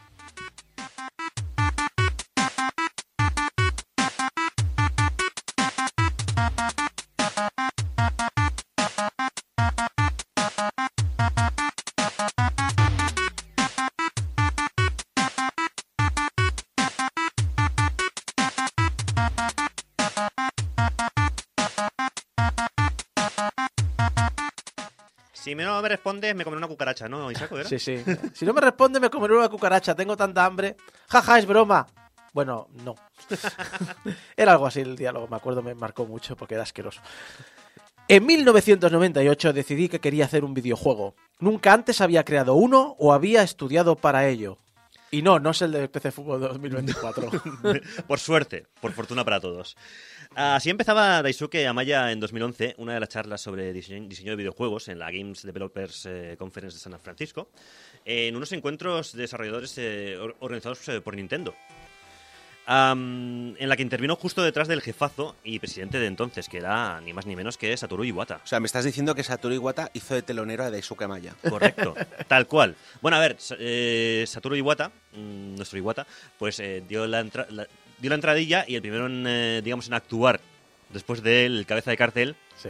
era Daisuke eh, Amaya. A ver, su presencia y su intervención en un momento tan concreto e importante, pues no era casual. Si bien no era una figura relevante a nivel popular, sí representaba una generación eh, que creció con los 8 y los 16 bits y echaba en falta recuperar ese amor por los juegos de NES y MSX y que no veían eh, pues eh, en una in- industria cada vez más alejada de ese espíritu y generadora de juegos de gran presupuesto, pero clónicos. Hablar de Daisuke Amaya es hablar de una especie de superhéroe. Y bueno, es un famoso, lo que se llama One Man Army, es decir, un ejército de un solo hombre. Es decir, alguien que suele hacer todos o casi todos los aspectos de un videojuego por sí mismo. Y a pesar de ser alguien increíblemente hum- humilde, muy humilde, que por cierto es típico japonés, am, sus juegos realmente suelen ser muy buenos. A ver, hay muchos casos de One Man Army que todos conocemos, los eh, algunos muy famosos, por ejemplo esta noche con Minecraft, a Eric Barone con Stardew Valley, Lucas Pope con el Papers, Please, por ejemplo, Toby Fox, Undertale, a Dindo Drill, que es un caso que me gusta mucho, que es el, creador de Dust, and Elysian Tale, o por ejemplo aquí en España tenemos a Loco Malito eh, con el Maldita Castilla. Eh, son generadores de contenido, perdón, generadores de contenido, generadores de videojuegos que no es que lo hagan ellos todo, pero lo hacen casi todo. Yo es que es lo que voy a decir, que creo que la diferencia es que Daisuke Amaya creo que también se componía la, o sea, también hizo los gráficos y la música. Sí. Mientras sí, sí. que muchos de los que has mencionado, eh, Lucas Pope creo por ejemplo sí. Sí, pero To- Toby Fox también. Pero y Toby Fox también, pero por ejemplo Notch por ejemplo subcontrató la música a otra gente y, y creo recordar que Eric Barone creo que también. Sí, pero por ejemplo, aquí tenemos un caso que es Carlos Coronado, que Exacto. también se le conoce como un creador de, de un solo hombre, Mm. pero sí que es cierto que alguna cosa la subcontrata, es decir, en el sentido de decir, oye, necesito música. Solo- hoy día es bastante re- o relativamente fácil conseguir que Mm. ciertos elementos Sí, fuera puedes- y tú luego ya los. Los puedes hacer externa. Lo que pasa es que, claro, estamos hablando de una época que esto no era tan sencillo. No, que no, no, para Internet era, que Internet no era eh, ese lugar donde podías encontrar a gente fácilmente para colaborar, porque estamos hablando de O sea- que eh, empezó a crear este juego en 1998. Es decir, Eh, estamos hablando de la época en la que te conectabas por modem. Exacto. Eh, los foros eran algo nuevo. Como mucho, tirabas mucho de newsgroups. Ujú, exacto. Que era bastante ortopédico. Y, y olvídate de las redes sociales y de, de estos foros. Nada, Sí, sí. Eh, estábamos en la prehistoria de todo lo que se podía mover eh, en ese momento. Además, ¿sabes lo que tienen en común toda esta gente que estamos comentando en más o menos medida de ser un One Man Army? Le puedes, eh, le puedes también añadir, yo que sé, a Jonathan Blow, por ejemplo, que es el que también lo petó con Braid, que también fue uno de los precursores y tal. Eh, todos tienen algo en común. Y es que todos vinieron detrás de él. Es decir, él es el precursor. Él es el que eh, abrió un poco la puerta a, el que abrió el camino a lo indie. Y que me perdone Débora por pillarle el nombre de la sección. Pero realmente, eh, gracias a esta persona conocemos el concepto de lo indie un poquito tal cual lo conocemos a día de hoy. Más que nada, más que, más que a él, a su famosamente, eh, a su famoso mundialmente, mejor dicho, eh, Doukutsu Monogatari. ¿Qué pasa? que No, no, no suena el nombre. No. Bueno, a lo mejor cambia la cosa si lo llamo con el nombre occidental. O sea, Daisuke Amaya es el creador de, como lo conocemos, Cave Story.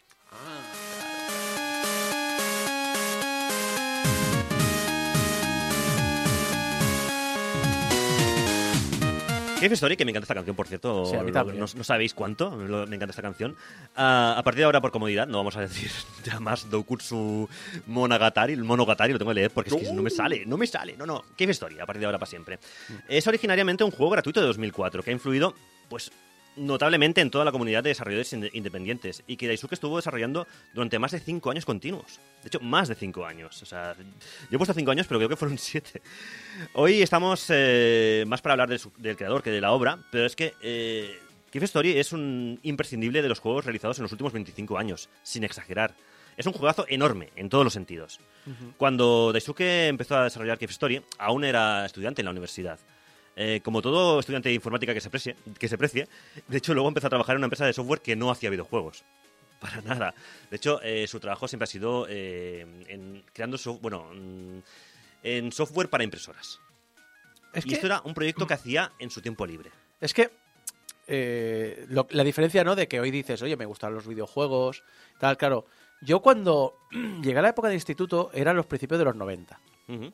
Y yo, obviamente, como niño flipado con los videojuegos, llegué a pensarme estas cosas. Sí, sí, sí. Y mi conclusión fue, porque yo cuando hice el FP, programar se me daba bien. Pero yo nunca me metí en tema videojuegos porque en aquella época no teníamos internet, no teníamos idea de que en España seguía funcionando la industria del videojuego, pero no, no la conocíamos, más allá de mi- Dynamic Multimedia.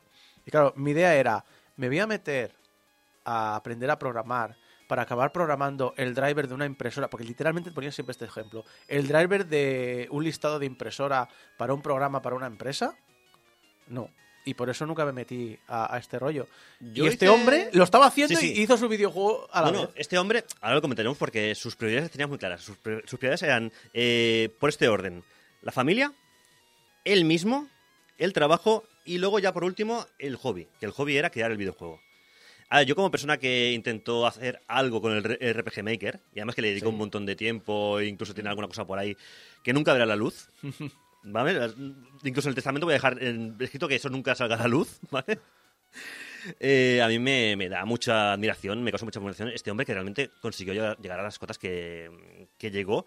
Eh, claro, tardó 5, 6, 7 años en crear un juego, claro, porque es que hacía, lo hacía a ratitos por la noche. De hecho, el tema de cómo empezó a desarrollar el videojuego es súper gracioso, porque es un poquito como tú, es una persona que siempre le ha gustado los videojuegos, pero un día fue a casa del compañero barra amigo barra eh, colega de toda la vida y lo vio que estaba trabajando con el ordenador. Y le dijo, oye, ¿qué estás haciendo? Un, alguien que se llamaba Noah, de, no me acuerdo el nombre porque no lo tengo aquí apuntado en el guion, pero se llamaba Noah. Y le dijo, oye, Noah, ¿qué estás haciendo? Y dijo, pues estoy haciendo un videojuego. No, a él, ¿eh? Y dijo, ostras, pues a mí siempre me ha gustado hacer un videojuego. Y a partir de ahí, el tío, esto estamos hablando de 1998, que estaba todavía en la carrera, estudiando, dijo, vale, pues yo voy a hacer también videojuego porque me apetece, porque quiero hacerlo. Porque puedo. Eh, sí. Y de hecho, un año después, él cuenta en, entrevistas, en 1999, eh, que justamente ya te digo un año después de haber hablado con su compañero, su colega de correrías de la universidad, el que le lió un poco en el tema de hacer videojuegos, ah, que se dio cuenta que con el juego que él pretendía hacer, con los conoci- conocimientos que tenía entonces, era imposible. O si no imposible, iba a tardar toda la vida en hacerlo. Así que dejó el proyecto a un lado y ese mismo año creó otro juego más pequeñito para ir aprendiendo, menos ambicioso. Y bueno, es un juego basado en una sepia. Se puede encontrar muy fácilmente, ¿eh? Porque otra cosa que no sé por qué fascina tanto a los japoneses son las sepias y los calamares. Vamos a dejar ahí el tema, ¿vale? Eh, Ikachan, sí, Ikachan, que así se llama el juego, fue un proyecto que dio lugar a un pequeño juego freeware, el cual pues ya firmó con su sobrenombre Pixel. Y es un jueguecito en el cual manejas a, a una sepia, como estamos diciendo, a través de una cueva submarina. Ya el tema de las cuevas ya estaba por ahí. De hecho, a ver, Ikachan hace un par de cameos ¿eh? en el juego que luego sacó de No, Cave Story. no, no he visto este juego, ¿eh? No, no sé cómo es. Es muy curioso, pero es muy simple. Eh, tú lo ves y realmente te recuerda mucho a un juego de la NES. O sea, incluso el- la sepia se parece mucho a las de Super Mario. O sea, es una, es una sepia que va por el escenario eh, acuático y va ayudando a otros animalitos y bueno, es un juego muy simple en realidad, pero bueno, es le sirvió para como piedra de toque para ver un poquito lo que podía hacer eh, a la hora de crear videojuegos. O sea, está bien, aparcas tu proyecto importante principal que tú quieres hacer, que, al que le quieres dedicar para aprender a hacer videojuegos. Y hizo, pues esto, algo más, más pequeñito, que ya se notaba el cariño que tenía por el arte pixelado. Eso es una cosa que siempre ha hecho gala de ello.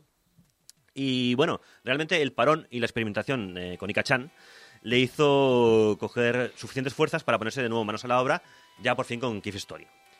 Y no paró hasta 2002. Eh, entonces pensó que había acabado, de hecho. Mm, Recordemos que más o menos 1998-2002, ¿vale? Eh, pero un amigo, el tal Noah, Claro, él, él fue súper contento, en plan orgulloso de plan, mía, no, a lo que he hecho, he hecho este juego. El tío realmente se había creado un Metroidvania largo, con unas mecánicas eh, muy trabajadas, muy pensado en la exploración. eh, a ver, las- las, eh, los juegos que él quería hacer, que re- o quería replicar más o menos en cierto sentido, eran juegos pues de la talla de Metroid, que es como su gran influencia, Super Mario, un Final Fantasy, o sea, es- esas eran sus, sus influencias. De hecho, le gustaba mucho Metroid, pero decía que no le gustaba porque para él un videojuego tenía que ser cute. Que la palabra es bonito. Entonces, claro, Metroid era un juegazo, pero no lo consideraba bonito. No. Entonces, él quería hacer un Metroid bonito. Y realmente se nota mucho que por ahí va el tema. Un Metroid cookie. quería hacer, ¿vale? Eh, bueno, el caso es que le pasó el juego a que él había creado al colega y el colega, que sí sabía un poquito más de videojuegos, le dijo, bueno, le recomendó mejorar algunos elementos. ¿Vale? Que es la manera fina de decirlo. eh, está regular. Se lo tomó muy mal. Tan mal que rehizo el juego prácticamente entero. Y se había tirado 4 o 5 años ya con el proyecto. Y finalmente, en 2004, rehace el juego con los consejos de su colega y el juego es lanzado definitivamente. Recordamos que, mientras tanto, se ha casado, ha tenido un hijo, ¿vale? O sea, todo esto ha sido el proyecto de, la- de por la noche, digamos, de él. Y eh, tal y como lo conocemos en su versión de PC, ya os digo, sale a la luz en 2004. Un juego simple de acción en 2D, como él lo, lo define, y con un sistema de evolución-involución de armas muy acertado y claras referencias a Metroid. Lo que decíamos, ¿no? Castlevania, Mega Man, todo este tipo de juegos. Y aunque él lo cuenta de una forma sencilla, pues casi rezando la importancia, pues eh, estamos ante el nacimiento de uno de los mejores juegos del género.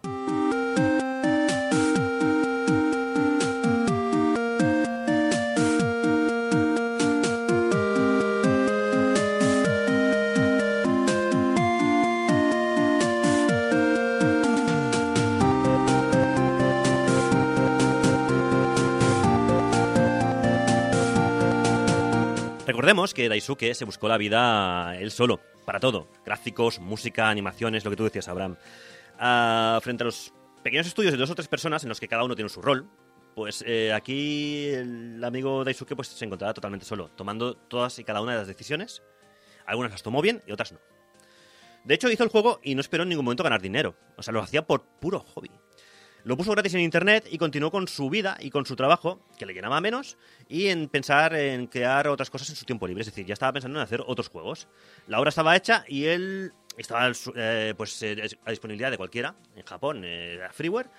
Y él seguía, pues eso, con ganas de realizar juegos, pero bueno, ya había pasado página. Pero para su sorpresa, para su sorpresa, su juego no solamente fue traducido al inglés por un fan que le flipó mucho y decidió traducirlo, sino que le abrió las puertas esta fan traducción al resto del mundo.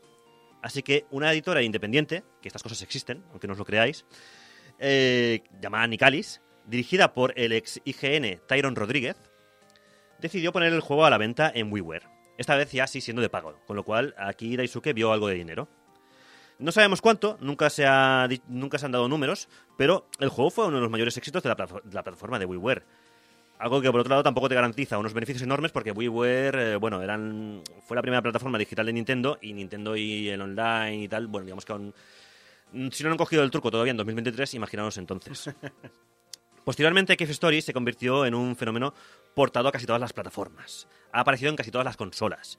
Eh, está en Steam, en GOG, en Epic, en móviles, eh, en una versión mejorada de pago. En la DSiWare eh, tenemos la versión Plus. La editora Nipponichi Software lanzó una versión física de Cave Story para 3DS, completamente remozada con gráficos realizados con polígonos en lugar de bidimensionales y un montón más de novedades. Eh, y además, para que este juego mm, saliese de forma correcta, convencionaron a Daisuke Amaya, que él- la verdad es que él se prestó al momento porque le, encanta, le encantaba lo de rehacer su juego, eh, para ahora sí dejar su trabajo en la fábrica de impresoras y dedicarse a, en cuerpo y alma a mejorar el juego en la versión 3D. Eh, y estamos hablando de siete años más tarde de la aparición del original. Cuidado con esto, ¿eh? ¿Quieres decir algo, Abraham? o? No, bueno, básicamente, no sé, no sé, que no sé si lo mencionas más tarde, pero recuerdo vagamente haber oído que hay unos cuantos pitotes al respecto de la versión mejorada. Sí. Los hay. Porque algo es una cuestión de derechos y que básicamente están Cre- han creo- a los fans con Yo personalmente, sí, hay un tema de derechos, pero hubo un pitote porque hubo un, eh, un, un listo que quiso hacer un Cave Story 2 eh, y Nicalis les denunció y no fue el único, fue a más de uno. Más de uno. Es que creo Ah, además recordar que, que al principio este hombre le venía a la gente y decía, oye, eh, ¿puedo hacer un port para este sistema? Y decía, sí, Sí, ten el código tal cual. Es que- Claro, en el momento que se convierte en un juego físico para desde ese es un, espérate, que allí ya empezamos a hablar de temas de derechos. Sin embargo, según la Wikipedia, eh, estamos hablando en este caso, o la wiki de, de- de- del juego, eh, los derechos de explotación los tiene la, los, los tiene Nicalis todavía a día de hoy, pero los derechos derechos los tiene to- todavía Daisuke Amaya, que puede hacer con ellos lo que quiera. Vale, esa es la otra parte que yo cosa, no tenía clara. Otra cosa es que venga alguien aprovechando tu nombre y quiera hacer una secuela. ¿Vale? Que entonces ahí sí que vas a topar con Nicalis porque ahí sí que tienen los derechos de explotación Nicalis. Pero bueno, son temas que no tienen nada que ver con, con el tema, pero bueno. Ah, yo a nivel personal, por ejemplo, os recomiendo jugar la versión Plus. ¿Vale? Pero con la música del de, eh, el original. Es un poco enrevesado, pero se puede hacer, ¿vale? Porque la, la música del original me parece eh, fantástica. Para el Plus hicieron un, un remaster de las músicas. Está muy bien. Pero es que la música original tiene, tiene, un- tiene encanto. De hecho, eh, ya os digo, o sea, el tema del 2D lo trabajó todo él, el tema gráfico, tiene muchas, eh, se puede entrar a nivel de, de- de decisiones de diseño porque hace algunas cosas que están muy bien, por ejemplo, porque los personajes son, de color claro, porque el juego tiene un fondo oscuro para que destacan realmente, porque el protagonista tiene eh, gorra y va de rojo, porque evidentemente es una, es una inspiración en Mario, porque es grande, la cabeza grande y el cuerpo pequeño, porque así se le ve mejor las... O sea, siendo píxeles, se le ve mucho mejor, o sea, es más fácil hacerlos eh, eh, que tenga pues ciertos rasgos faciales. o Esta- que ¿Son estas veas- historias que contaba Miyamoto cuando resolvía problemas en Donkey Kong? Más o menos. Es que no es casual, ya te digo, que Iwata le dejará hablar el primero en, eh, en esta Games Developer. Porque realmente, o sea, su inspiración máxima siempre ha sido Nintendo, en ese sentido. Por eso te extraña que este hombre no haya entrado nunca a colaborar directamente con Nintendo de alguna manera. Pero bueno, esto igual lo comentamos un poquito más tarde. Lo que sí le encantaba, aparte del tema gráfico, es el tema sonoro. Con los efectos sonoros, el tío, vamos a decirlo claramente, es un flipado. Actualmente trabaja desarrollando todavía chips de sonido. O sea, no trabaja tanto en videojuegos, sino que trabaja desarrollando eh, software para sonido y cosas así de ese estilo. Ah, porque según él mismo decía, por ejemplo, No dejéis de poner efectos sonoros. Nunca son suficientes. Si hacéis un juego, por favor, poned muchísimos efectos sonoros. Son fáciles de hacer, son baratos y cambian por completo la interacción del jugador con el juego. Eso contaba en la charla. Es que la charla de Games Develop- Developers es muy buena. Es, realmente te das cuenta de muchas cosas, no solamente de, de este hombre, sino del mundo del indie en general. Y algo parecido le ocurrió con, le ocurrió con la banda sonora. Eh, la banda sonora ambienta fantásticamente el juego, define todas las situaciones y Daisuke cuenta lo que, lo, que él lo único que quería hacer era poner una, una- una nota detrás de otra y que sonara bien. O sea, es que me parece demasiado modesto este hombre. Sí, porque la banda sonora es, es- es una de mis favoritas. Es decir, La banda sonora es fantástica. alucinante.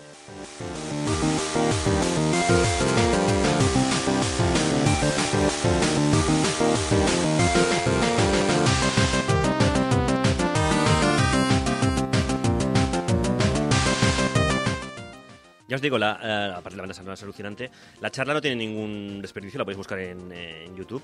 Habla de cosas como, por ejemplo, mm, cómo guiar a un jugador por, eh, por un escenario. o sea, a nivel de desarrollo es increíble. Y parece mentira que esta persona es autodidacta. O sea, todo esto lo, lo ha descubierto él, digamos, creando videojuegos. Ah, desde que el juego de Daisuke Amaya traspasó fronteras y se popularizó, las vidas de Pixel y de Cave Story, sin embargo, no han transcurrido como uno se podría esperar. La de Cave Story sí, porque fue el bombazo, pero lo habitual, no sé, hubiera sido que tras el éxito del juego y su traducción en inglés, hecha por el fan y, y tal, lo que comentábamos, que Pixel estuviera metido en más proyectos de desarrollo de, de videojuegos, que Nintendo lo hubiera fichado, que Electronic Arts que hubiera decidido convertirle, convertirlo en un personaje mediático, que no tiene por qué ser algo bueno, pero podía haber pasado. Ah, Daisuke Amaya ha evolucionado como creador y ahora ya se considera a sí mismo parte de la industria del videojuego, aunque le costó bastante eh, sentirse así. Ah, posteriormente a Cave Story trabajó en juegos casi siempre en un perfil muy bajo. Por ejemplo, ha trabajado en Gux, que es un eh, salió en 2007, es un matamarcianos muy sencillito. Eh, trabajó en un juego de puzzles para Wii llamado Night Sky, en el que colaboró, con la historia. Aquí no, no hizo desarrollo, sino que colaboró con el guion, con la historia, eh, de 2011. Estuvo trabajando en un juego llamado Rockfish, que tenía que salir en algún momento de 2012, pero bueno, se fue retrasando y al final fue cancelado. Y por último, digamos que ha estado trabajando en Pink Hour, que es una demo gratuita, para un proyecto más grande de, mm, que se llamó después eh, Kero Blaster, que salió en 2015. Y bueno, era un run and gun pixelado, pues eh, protagonizado por una rana. No sé si lo conocéis o suena de algo. No, estoy muy desconectado de la vida independiente. Es un juego pixelado, es muy bonito. Realmente es su proyecto más grande desde Cave Story, pero no tuvo ni de lejos la repercusión que Cave Story. Lo último que ha hecho, porque desde entonces está como medio desaparecido, pues eh, porque si está metido en algún proyecto de videojuegos se desconoce, por desgracia. En 2021 sí que fue acreditado como asistente, o sea, echando una mano, digamos, en una aventura gráfica pixelada, por supuesto, llamada Haruto Shura. Yo creo que, que lo que le pasa un poco es que, como esto le pilló de sorpresa y él iba muy de. Mm, Pues eso, de, de segunda mano, de, de Mm. decir, yo, esto es mi afición, pero primero está lo que has dicho tú, mi familia, mi trabajo y tal. Mm. Claro, cuando le ha pillado el éxito, no tenía ningún plan para vivir del videojuego. Claro. Simplemente ha sido un. No, si esto lo hago en mi tiempo libre y además ni siquiera quiero trabajar con gente. Quiero trabajar a mi bola. Sí, sí, es, es totalmente un héroe por accidente. Lo que pasa que, claro, es- la obra que creo es realmente de una importancia global, o sea, de una, de una import- importancia capital en, el tema de, los indies de videojuegos. De hecho, para nosotros siempre va a ser el héroe de lo indie. Tal cual. Eh, es alguien que, eh, a pesar de haber gozado de un gran éxito y ser la influencia directa para toda una corriente dentro de los videojuegos, es consciente de su origen humilde. Algo que se puede notar en detalles, como por ejemplo el nombre de un juego. Cambiarlo de Jero a Kero, lo que hablábamos antes, solo porque no le gusta a su hijo. Entonces, pues no te gusta Jero, pues le pongo Kero. Pues le, le cambio el nombre, ¿qué pasa? El proyecto lo cambio por completo, no pasa nada. Y ya está. O realizar una versión de dicho juego también para móviles, solo porque se lo han pedido sus amigos. Lo que tú dices antes, o sea, es alguien que si tú le pides el código, de hecho los juegos los saca free. Entonces, los saca incluso con el código y tú los puedes modificar y hacer lo que quieras con ellos, porque al final él lo hace para que tú seas feliz. Sí, sí. Un Vale. poco. Ahora lo comadito está con otros rollos, porque claro, ahí hay una distribuidora de- detrás y una Ujú. productora, y entonces, claro, es diferente con contratos. Pero al principio lo comadito era muy de, de- un poco de este palo, ¿no? Es decir, de, Sí, sí, sí, tal cual. yo saco juegos en mi tiempo libre porque quiero, me da igual. Eh, y mola por eso. Así que nada, por todo esto, y porque Cave Story al final es un juegazo que nunca es tarde para descubrir, eh, y largo y complicado y jodido y mola muchi- muchísimo, eh, por el poder que el claustro de la Universidad Autónoma de Game Over me otorga, le hacemos entrega simbólica de nuestro doctorado cum laude honorífico a este talento pionero japonés, que por accidente abrió las puertas a toda una generación de artistas y estudios pequeños que querían desarrollar videojuegos y también salvarnos un poquito de la monotonía del triple A de turno. Así que ahí queda.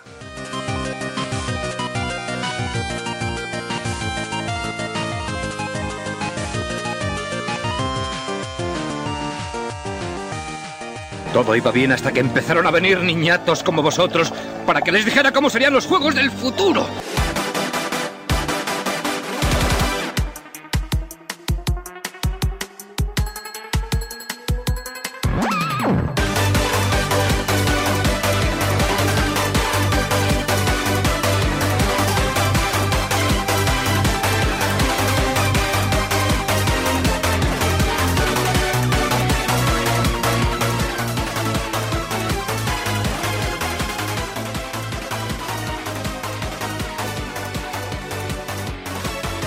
Anécdotas sobre el mundo del videojuego por las que nadie me ha preguntado, pero que os voy a contar igual. Eh, pues hay muchas, hay muchas. Y uno de ellos, eh, hablábamos antes de Minecraft, eh, aquí en el programa, de esa manera casual. Pero claro, es que Minecraft, Minecraft, ¿cuánto tiempo lleva entre nosotros? Ya prácticamente 15 años, ¿eh? Casi, casi. Pues 15, 20. Bueno, no, 20 no, 20 no, porque 15 sí. el juego Sí, sí, creo que oficialmente es del 2010, Mm. pero la versión alfa beta era 2009, 2008. Ese juego estuvo eh, por lo menos una década en beta. No, una No, década- no, no, no, no, no, pero lo parecía. Pero lo parecía. Lo parecía, ¿eh? Pero no, no, no. Estuvo un año o dos, pero. Pero sí, sí, es cierto que, que es un Mm. juego que lleva ya muchísimos años entre nosotros. O sea, que te quedaste. O sea, estuvimos una hora hablando de Minecraft y te quedaste aún con las ganas de hablar más. No, pues mira, voy a hablar de algo que, que además a ti te hace gracia porque conoces a una de las personas que habla del tema. Porque si algo ha perdurado a lo largo del tiempo son los servidores públicos de Minecraft, esos servidores a los que te puedes conectar y hay de muchísimos tipos, ¿eh? es decir, es... Pues algunos destacan pues porque ofrecen modos de combate únicos, más allá del player versus player. Por ejemplo, tenemos el escondite, donde nos convertimos en un objeto del escenario y debemos disimular sino que nos encuentren. Tenemos el spliff, que es bastante entretenido, que es eh, vas rompiendo los bloques que hay debajo de los otros jugadores para caer a la capa inferior, donde, bueno, a veces hay varias capas, a veces la capa inferior te mata. Eh, hay el típico modo de los eh, first person shooters, de, pues, lo típico de capturar la bandera, el último hombre en pie. Tenemos escapar de la prisión, donde debemos escapar, de, lo dicho, de una prisión y de unos cuantos jugadores que están asignados como guardia. Tenemos una cosa que hizo súper popular, que era la adaptación de los Juegos del Hambre. Los Juegos del Hambre. Exacto. Eh, tenemos las guerras de camas, que creo que ahora mismo es lo que más tira. Que tenemos que proteger nuestra cama, que es nuestro punto de respawn, mientras destruimos las capas de los rivales. Y bueno, hay pero yo digo, docenas, ¿eh? hay docenas de modos de juego. Por supuesto, también hay también hay eh, mods o servidores más dedicados a la aventura. Por ejemplo, tenemos Mindscape, que es una adaptación del Runscape, del MMO, eh, pero al mundo de Minecraft. Tenemos el Block Empires, que trata de crear, desarrollar y defender tu reino, mientras intentamos eliminar los reinos contrarios. Tenemos Winecraft, que es un MMORPG al uso, con misiones, mazmorras, jefes, subes el nivel de tu personaje, etcétera, etcétera. Tenemos a Pixelmon, que es un mundo abierto tipo Pokémon. De hecho, lo que no había hecho Pokémon hasta Pokémon Españita, que era tener Sí. un mundo abierto, pues lo tenías aquí en Pixelmon. Y mejor. Sí. Con menos bugs. Con un cease and desist de Nintendo por ahí. Y Pixelmon, ¿eh? Ah. etcétera, etcétera. no lo pillo. Pero si hay algo que destaca muchísimo de Minecraft es lo más básico, lo que nos ha acompañado desde su lanzamiento, que es el Survival Multiplayer. Si habéis visto por ahí alguna vez el SMP, significa eso, Survival Multiplayer, es el Minecraft tal cual, pero multijugador. Donde estás tú, estás tú y tus colegas. Y cada uno se hace sus casitas y sus granjas y demás. Ujú. Y luego te quejas de que estás tirando abajo el servidor porque la granja que has hecho consume muchos recursos del ordenador, porque el juego está mal optimizado y esas mierdas. Pero lo importante es, nadie ha hecho una polla. Hombre, no, eso ya ha pasado de moda, ¿eh? ¿Cómo que ha pasado de moda? Nunca va a pasar de moda. lle- lleva- llegas como 35 o, o 350 pollas. pollas tardes, ¿no? Sí, sí, sí, es decir, es no, pero algo es que- como el Hello World, o sea, es lo primero que llegas allí al Minecraft, servidor nuevo, pues me voy a Sí, gastar sí. una polla. Re- Recuerdo que era casi imposible encontrar un servidor que no tuviera un- su pene Sí, sí. bien erecto ahí en alguna parte. Además bien y- visible, en mitad de, de todo. Y en los últimos 5 o 6 años es que ni, ni te lo Sí, planteas. es de decir, que que la, te vas a la- la- la comunidad ha madurado. No me ha durado, simplemente la broma es tan vieja que se ha hecho vieja. De, de hecho, creo que en, el- en los, en los pocos servidores multiplayer que he montado yo, nunca hemos tenido ese problema. No. No, sin problema no es. Bueno, problema, incidente, eh, llámalo incidente, llámalo anécdota. No, no, lo llamamos cultura. También hay que decir una cosa, que la mayoría de los servidores intentan que crear un ambiente de cordialidad. Ya sabéis que bueno, pues hay mods para evitar que los jugadores agresivos intenten destruir el mundo creado por otros jugadores. Van a decir, bueno, pues este es mi terreno, entonces mm, yo reclamo este terreno y nadie puede construir en él. Cosas parecidas. Para que yo lo entienda, como jugador que nunca ha jugado al Minecraft, ya me podéis retirar, retirar todos el carnet de gamer si queréis. Eh, esto es como el WoW, ¿no? O sea, es decir, hay servidores PvE, PvP, hay Mm. unos donde pues Más digamos, hay zonas, sí, zonas ma- más o menos. comunes. Es que Minecraft es como, es como Minecraft es tan modificable, tú puedes crear... O sea, yo es que recuerdo que cuando salió la demo del primer Titanfall, alguien recreó el Titanfall en Minecraft. Sí. Ah, no, no, sí, yo, yo locuras por YouTube he visto increíbles. No, bueno, con el... eh, lo que estaba explicando. Era, a ver, el SMP, el en el Mm. Survival Multiplayer, puedes activar o desactivar si quieres sea jugador contra jugador, pero en este caso lo que se refiere es. Tú en Minecraft puedes modificar el terreno completamente. En cualquier momento. Sí. Lo cual quiere decir que el griefing, es decir, eh, la capacidad para destruir las creaciones de los demás, está a la orden del día. Entonces hay muchos servidores que lo que hacen es proteger, tú reclamas una parte del terreno, entonces eh, una vez está reclamado, tú so- solamente tú puedes crea- eh, modificar ese terreno. Ahora, yo he visto gente que se salta esas protecciones y no sé muy bien cómo... Entonces el, el Pero básicamente manera, consiste en cómo saltarse la mm, protección. De manera así, digamos, un poco fraudulenta, ¿no? Sí. ¿Vale? Y hay servidores directamente donde, como no hay ningún tipo de protección, Exacto, porque no todos son así, están lo que se llaman los servidores anárquicos. Como tú, B2T, el servidor anárquico más viejo de Minecraft. Estos servidores son básicamente que no hay normas. O apenas no hay normas. Bien. no- ¿Quieres matar mola. a otros jugadores? Puedes. ¿Quieres arrasar la base de otro jugador? Puedes. ¿Quieres activar trampas para volar y ver objetos ocultos del juego? Puedes. ¿Quieres hacer una polla gigante de obsidiana en el punto de aparición de los jugadores? Chato, llevas 35 pollas tarde. De, de- de hecho, en realidad, es, es tan- es tan viejo que lo que están haciendo ahora es directamente escribir logo, o sea, hacer logos que solo puedes ver desde mapas virtuales, eh, o sea, desde mapas virtuales que ni siquiera puedes hacer en el juego, porque son logos tan grandes que hasta el mapa más zoomeado hacia atrás del Minecraft oficial y no te lo muestra. Lo que pasa es que yo me estoy imaginando esto como la purga en versión 30 Tal cual. 365 Es de- li- días, literalmente. 24-7. O sea, Sí, sí, Ahora os voy a hablar de uno. eh, Ahora te voy a hablar de ejemplos de uno. Normalmente los servidores de Minecraft eh, lo que tienen es que se suelen ir actualizando junto con el juego. Entonces, ¿qué ocurre? Pues es, eh, ya sea para generar el nuevo terreno cuando sea una versión nueva, o ya sea para animar a los jugadores que se han aburrido porque ya han conseguido todos sus objetivos personales, suelen resetear el mapa. Pero hay unos pocos servidores que no lo hacen.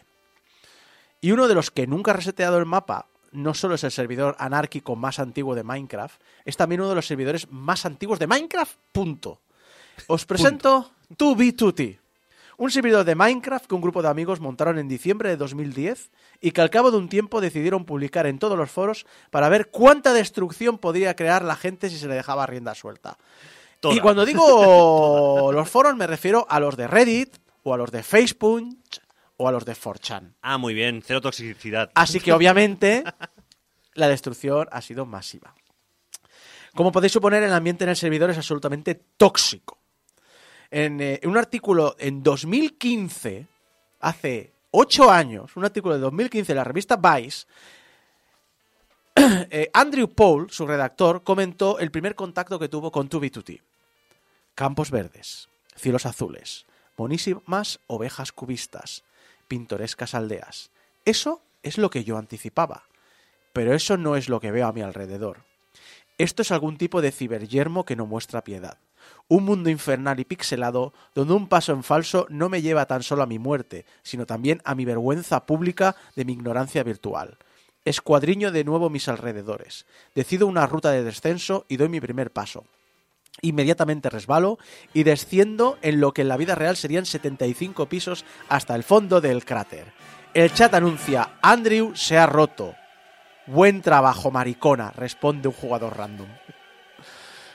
El artículo fue titulado El peor lugar de Minecraft. Y no se extrañará a nadie si os digo que desde que se publicó dicho artículo, los jugadores del servidor lo usan como lema. Por supuesto, yo lo haría. 2B2T eh, se pasó sus primeros años con un descenso de jugadores constante tras el boom inicial, hasta que en junio de 2016 un youtuber con el nombre de The Camping Rusher subió un vídeo jugando al servidor. Esto causó un influjo brutal de jugadores nuevos que hicieron sufrir al servidor. Y esto no le hizo gracia a los veteranos que quedaban, a los pocos veteranos.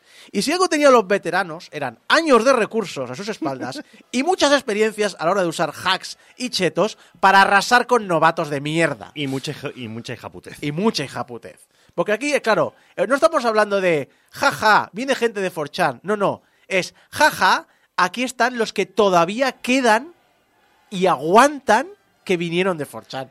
Eso sí que son veteranos de Vietnam. Eso es, es el, O sea, tú tienes una fosa séptica y cuando la limpias, lo que te queda en el fondo, eso era lo que quedaba en tu B2T.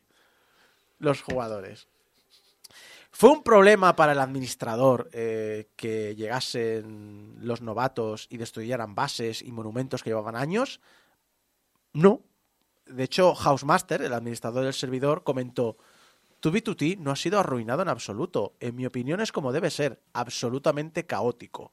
Y eso es lo que hoy día es 2B2T, un servidor de enormes proyectos, aún más enormes guerras, donde el punto central de reaparición es un auténtico yermo innavegable y la cultura de sus jugadores es absolutamente hostil y nihilista. Pero al mismo tiempo es un lugar que ha dado pie a innumerables leyendas y aventuras, donde algunos objetos se guardan con auténtica veneración y emula un poco la historia de la humanidad. Bueno, la peor parte de la historia de la humanidad. Sí, claro, claro. Aunque en, ocasiones muy puntuales, en ocasiones hay algunas iniciativas grupales positivas. Eh, si no recuerdo mal, por lo que yo leí, eh, Housemaster, las únicas cosas que, ha- o sea, las únicas veces que ha tenido que intervenir es cuando había realmente algún algún exploit que hacía que el, que el, que el servidor se colgase. Y entonces normalmente lo que hace es borrar ese chunk y regenerarlo. Sí, es, hay una cosa que le gusta hacer a, los a lo- a algunos jugadores que es crear máquinas de lag que hacen que el servidor se caiga. Y es las pocas cosas, lo que he dicho, que, que va y dice, mira, esto no, fuera. Pero si no... Anarquía sí, pero tampoco... Exacto. No, no, no. Han habido como varias etapas de, de- de jugadores uniéndose para hacer imposible que el punto de regeneración inicial sea navegable. Sí, no, pero incluso cosas, por ejemplo, hay una de las cosas muy típicas de hacer en 2B2T es generar duplicadores de ítems. Y habitualmente Housemaster suele parchear los exploits, pero no castiga a los jugadores que han explotado el sistema. Y a veces incluso deja las granjas allí. Lo único que pasa es que no las puedes usar ya como estaban. Solamente, solamente borra las cosas si, si es algo que es tan, tan, tan, tan horrible. Hombre, si tú que- haces ahí, te co- te coges la anarquía por bandera, lo que no puedes hacer tampoco es meter un orden. O sea, dejas que la gente haga el loco. Dices, vale, esto lo arreglo porque si no, no- el servidor no seguiría existiendo. Pero una vez hecho, pues mira, Exacto. bien Ja- por ti. Jaja, ya os habéis divertido y ya está. Tú, Bituti, ya os digo que no merece la pena probarlo, lo que merece la pena es enterarse de historias. ¿Tú no has Hay- jugado a este servidor? No, ni de coña, nunca, jamás. A mí me están dando ganas, ¿eh? Y eso que De no- hecho, de hecho, lo que veréis muchas veces en YouTube, si buscáis cosas de tu B2T, es que tienen el chat censurado. Pero vamos, no estamos diciendo que esto es anarquía total. No, no, no, no, en YouTube. Que Ah, en los vídeos de YouTube Ah, censuran vale, el chat. vale, vale, vale. Porque es un pozo tóxico. Es una basura inmensa. A ver, si está nutrido por gente veterana en 4chan y estas cosas, pues Exacto. me lo puedo imaginar. Hay dos canales en YouTube que explican historias súper interesantes sobre el pasado de 2B2T, que hablan de antiguas bases, de antiguas facciones y de antiguos eventos como si se trataran de leyendas del mundo de Tolkien. El más famoso de ellos es eh, Fit MC, que tiene un ritmo de montaje muy entretenido y una forma de narrar muy épica. Sin embargo, muchos jugadores son detractores de Fit MC porque creen que embellecen demasiado las historias o que no se asegura bien bien de la veracidad de algunos relatos. Que la realidad no te estropee. Una buena historia, buena exacto. historia. El otro canal es Sal C1, eh, Sal C1, Sal C1, eh, que tiene un ritmo mucho más pausado y mucho más racional, pero también explica momentos clave de la historia del servidor. Una, una cosa quería comentar, porque es como la segunda vez que lo habéis dicho. Os recuerdo que 4chan, cuando salió, cuando salió 2B2T, 4chan era todavía un foro anárquico, no un foro de ultraderecha. ¿Vale? Porque si nos ponemos así, os recuerdo, vosotros estáis en Twitter, vosotros dos estáis todavía en Twitter, y Twitter es ahora lo que era 4chan hace 10 años. Si queréis saber lo que va a ser Twitter de aquí cuatro años, solo tenéis que ver lo que es 4chan ahora. Pues sí, la verdad que sí.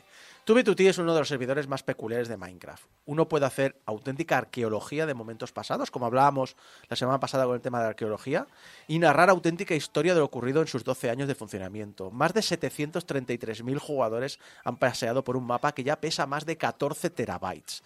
Pero ya os digo yo que yo no voy a ser una de esas personas que se va a pasear por, por ese mapa. Y mm, vamos a repasar una historia que es relativamente conocida, pero que, bueno, me gustaría poner un poco de puntos sobre así, que es la el momento en el que Nintendo casi se hunde en América. ¿Cómo? Sí, esta la conocemos todos, de hecho. Cuando lo empiece a contar, seguro que Al principio, suena. ¿no? Bueno, al principio, cuando Al querían, principio, cuando principio, querían sí, sí. establecerse allí. Que Nintendo no suele hablar mucho de los juegos antes de la NES, por excepción ocasional del Game Watch, no es casual. Sus inicios en los videojuegos fueron como los de otras muchas compañías en los 70, torpes, dando palos de ciego y probando a ver qué cosas funcionaban. Nintendo era una más de las que no se escondían a la hora de clonar juegos que habían sido populares. Sus primeras consolas eran clónicos del Pong y sus primeros recreativos eran juegos licenciados de Sega o Namco o bien clónicos de otras empresas. No todos eran clónicos, ¿eh? Eh, A veces tenían ideas originales como Space Launcher o Sheriff, pero uno de los primeros juegos donde participó Shigeru Miyamoto, asistiendo en el aspecto gráfico, Recordemos la persona que quiere que, te que quiere que tú te tires de un, de un de un palo. palo, exacto, sí era un clónico. Un clónico del mayor éxito de los arcades del momento. El juego que se inspiraba era obviamente Space Invaders y el título de Nintendo del que os estoy hablando es Radar Scope. Radar Scope añadió una novedad visual mm, muy interesante. El campo de visual. el campo, imaginaos el, el Space Invaders Mm. y ahora inclinadlo. Era como, un- como verlo desde atrás. Eh, de esa manera, pinball, pues A lo mejor. Como un pinball, como una máquina de. un poquito, un poquito. Entonces, claro, imitaba como que estuvieras viendo desde atrás el campo de batalla. Una visión trasera, un, vis- un poco elevada, pero trasera. Sí. De esta manera teníamos enemigos por encima de un horizonte digital y que tenían que aproximarse a nosotros, haciendo como una especie de zoom, una, una idea de zoom. Visualmente era interesante y de hecho cuando salió en Japón, a pesar de lo que a veces hablamos, cuando salió en Japón a finales del 79, como describía la revista US Gamers, tuvo un éxito razonablemente bueno. Nintendo quería poner el pie en Estados Unidos y para ello en 1980 funda Nintendo América. Y como presidente, Hiroshi Yamauchi pone a presidente de Nintendo América a su yerno Minoru Arakawa, el cual contrata como primera empleada a su mujer e hija de Hiroshi, Joder. Yoko Yamauchi. ¿Hablamos de nepotismo? Toma, nepotismo. Oh. Todo el que Y quiera. luego aquí nos quejamos cuando enchufan al cuñado de no sé quién. Exacto. Y el primer eh, objetivo es tomar al asalto el mercado de recreativos de Estados Unidos, que estaba valorado en 8.000 millones de dólares anuales de aquel momento. De hecho, ya entonces el mercado de recreativos era el mercado de entretenimiento más lucrativo de Estados Unidos, superando al de cine y televisión sumados juntos. Montan la sede en Manhattan, al ser Nueva York la capital del comercio del país. Para ello lo apostaron todo a el todo el presupuesto a 3.000 máquinas de radar scope. Tras hacer una pequeña prueba en Seattle y ver que había una recepción positiva. Pero claro, Nintendo era ambiciosa. Nintendo no le apetece repartirse el pastel licenciando la fabricación de la recreativa a alguna empresa americana para distribuirla directamente en el país. No, no, no, no, no, no. Nintendo se encarga de fabricar y enviar los 3.000 muebles desde Japón. Un proceso tan largo donde, ya, bueno, larguísimo. Solo el viaje en barco ya son cuatro meses, porque recordemos que tiene que bajar desde Japón hasta la costa este de Estados Unidos. ¿Absurdo? Sí, pero Nintendo poquito. quería eso. Eh, para cuando llegan las recreativas a la sede de Nintendo América ya han pasado un año y el mundo tiene otra afición. Pac-Man. Ahora los clónicos de Space Invaders, por bonitos y novedosos que fueran, ya no gustaban. Y Nintendo apenas puede vender un tercio de este primer pedido. El resultado ya lo habréis escuchado mil veces. Arakawa está desesperado. Entre otros movimientos, muda Nintendo a Seattle, al otro lado del país, donde el viaje en barco desde Japón se reduce a apenas nueve días. Lo haber pensado antes. Haberlo pensado antes. y eh, además, allí hay una industria de producción de madera que abarata los costes de fabricación de muebles de recreativa. Alquila unas naves a cierto promotor inmobiliario, Mario Segale. No sé si os sonará de algo. It's a me. Mario, pagadme, pagadme el alquiler, Nintendo. Digamos que los tiranos eran, eran reales y no estereotipos. Ya, Antes. ya, ya. Lo dicho, Mario Segale dará, como todos sabemos, el nombre a cierta mascota de Nintendo. Cierta mascota. Pero una cosa que no para de pedirle una y otra y otra vez a su suegro es que por favor diseñen algo pensado en el mercado americano. Y claro, Nintendo Japón, a ver, todos los ingenieros y programadores están ocupados. Nintendo América es tan solo una fracción del negocio de Nintendo en aquel momento. Y dice, a ver, es que no tengo tiempo, no tengo personal ni recursos para, para encargarme de América. Pero ya mucho dice, yo quiero encargarme de América. Hace una especie como de, concurso, por llamarlo de alguna manera, eh, ideas, buscar ideas entre sus empleados. Y lo dicho, consulta, consulta entre el personal y acaba probando que la persona encargada de hacer algo al respecto sea, sea alguien que no es ni un ingeniero ni un programador veterano de la empresa que está dando dinero a Nintendo, sino a un joven ayudante de Gunpei Yokoi, un diseñador industrial sin conocimientos de ingeniería, Shigeru Miyamoto. Anda. Donkey Kong se encarga como, o se crea como un kit de modificación para aprovechar las 2000 recreativas de Radar Scope que estaban creando Mo en los almacenes de Nintendo. Un equipo pequeño, el personal que existía en eh, Nintendo América, incluyendo el propio Arakawa y su mujer Yoko, se dedican a cambiar los chips y los gráficos y los vinilos de los muebles. Y, y bueno, la historia ya la sabemos, Donkey Kong acabó dominando Estados Unidos, se convirtió en el primer éxito internacional de Nintendo con un presupuesto de 267 mil dólares, eh, que son, pues sería un proyecto de 833 mil dólares a día de hoy. Que quiera decir No que quieras que no, barato no era. El juego se convirtió en un mega éxito de la noche a la mañana. Las 2.000 máquinas convertidas se quedaron cortas y durante su primer año de vida estaban vendiendo 4.000 máquinas al mes. 11 meses más tarde habían ingresado 180 millones de dólares, o unos 530 actuales. Comenzaron a fabricarlas en Estados Unidos para evitar el retraso del envío desde Japón. Y en 2015 Business Insiders calculó que las ventas de todas las versiones originales de Donkey Kong, teniendo en cuenta recreativas y ports para consolas, ingresaron un total a la compañía de 4.400 millones de dólares. Sí, quedan lejos de los 14.000 millones que parecen haber generado para Taito la licencia Space Invaders. Pero es que Nintendo tiene otros dos juegos en la lista también en Business Insider que han generado más dinero que Donkey Kong, que son Wii Fit con 5.000 millones y Wii Sports con 6.000. Toma ya. Así que sí, así empezó Nintendo en América. Quiso entrar por la puerta grande y se dio con todo el quicio. Le cerraron la puerta en el morro, le partieron la nariz, le dijeron, tú entras por la puerta de, los empleados.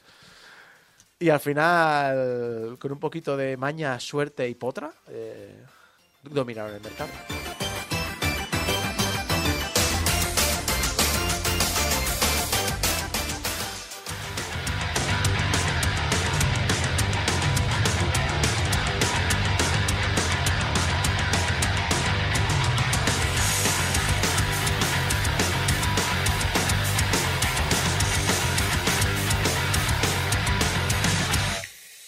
Y hasta aquí ha llegado el programa 770 de Game Over. Muchas gracias al equipo que me ha acompañado, a Jeco, a Abraham Limpos, Eh, de eh, ustedes, eh, Isaac eh, Viana. eh, Eh, eh, eh, eh, recordad que nos podéis ayudar a mantener los archivos online en nuestra página web, en portalgameover.com barra donaciones. Recordad, si vais a portalgameover.com barra donaciones y donéis dinero al servidor, va directo a nuestro proveedor. No pasa por nuestras manos, así que cuando nos llega la factura lo descuentan de allí. Y que estamos en todas las redes sociales como Portal Game Over, hasta que eh, Twitter, como dices tú, se convierta en... Implosione. Implosione en el... En el, ¿El nuevo Parler? El nuevo Parler, o en el nuevo Truth Social.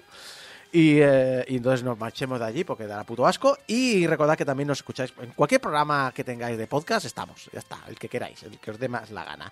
Recordad que nos podéis enviar vuestros mensajitos de amor a público arroba y vuestros mensajitos de odio a pues vaya nepotismo practican en Nintendo arroba. Y recordad que si tenéis móvil, eh, abrir la aplicación de, i- de iTunes, no, perdón, de, De Spotify. de Spotify y nos deis cinco estrellitas, que esta semana hemos ganado tres ¿Cómo, cómo? votos más. Toma, tres votos. Toma, no está mal, no está mal. Que me acordé de, de que no os había dado votos. Si después de un año ya tocaba, ¿no? Yo, yo todavía no he votado. O sea que. La madre que os parió. Pues nada, recordar eh, divertiros, recordar no pasar demasiadas horas con los dos juegos de la semana que os hemos dicho esta semana que son droga pura y recordar que en siete días regresamos con el programa 771. Hasta entonces, adiós.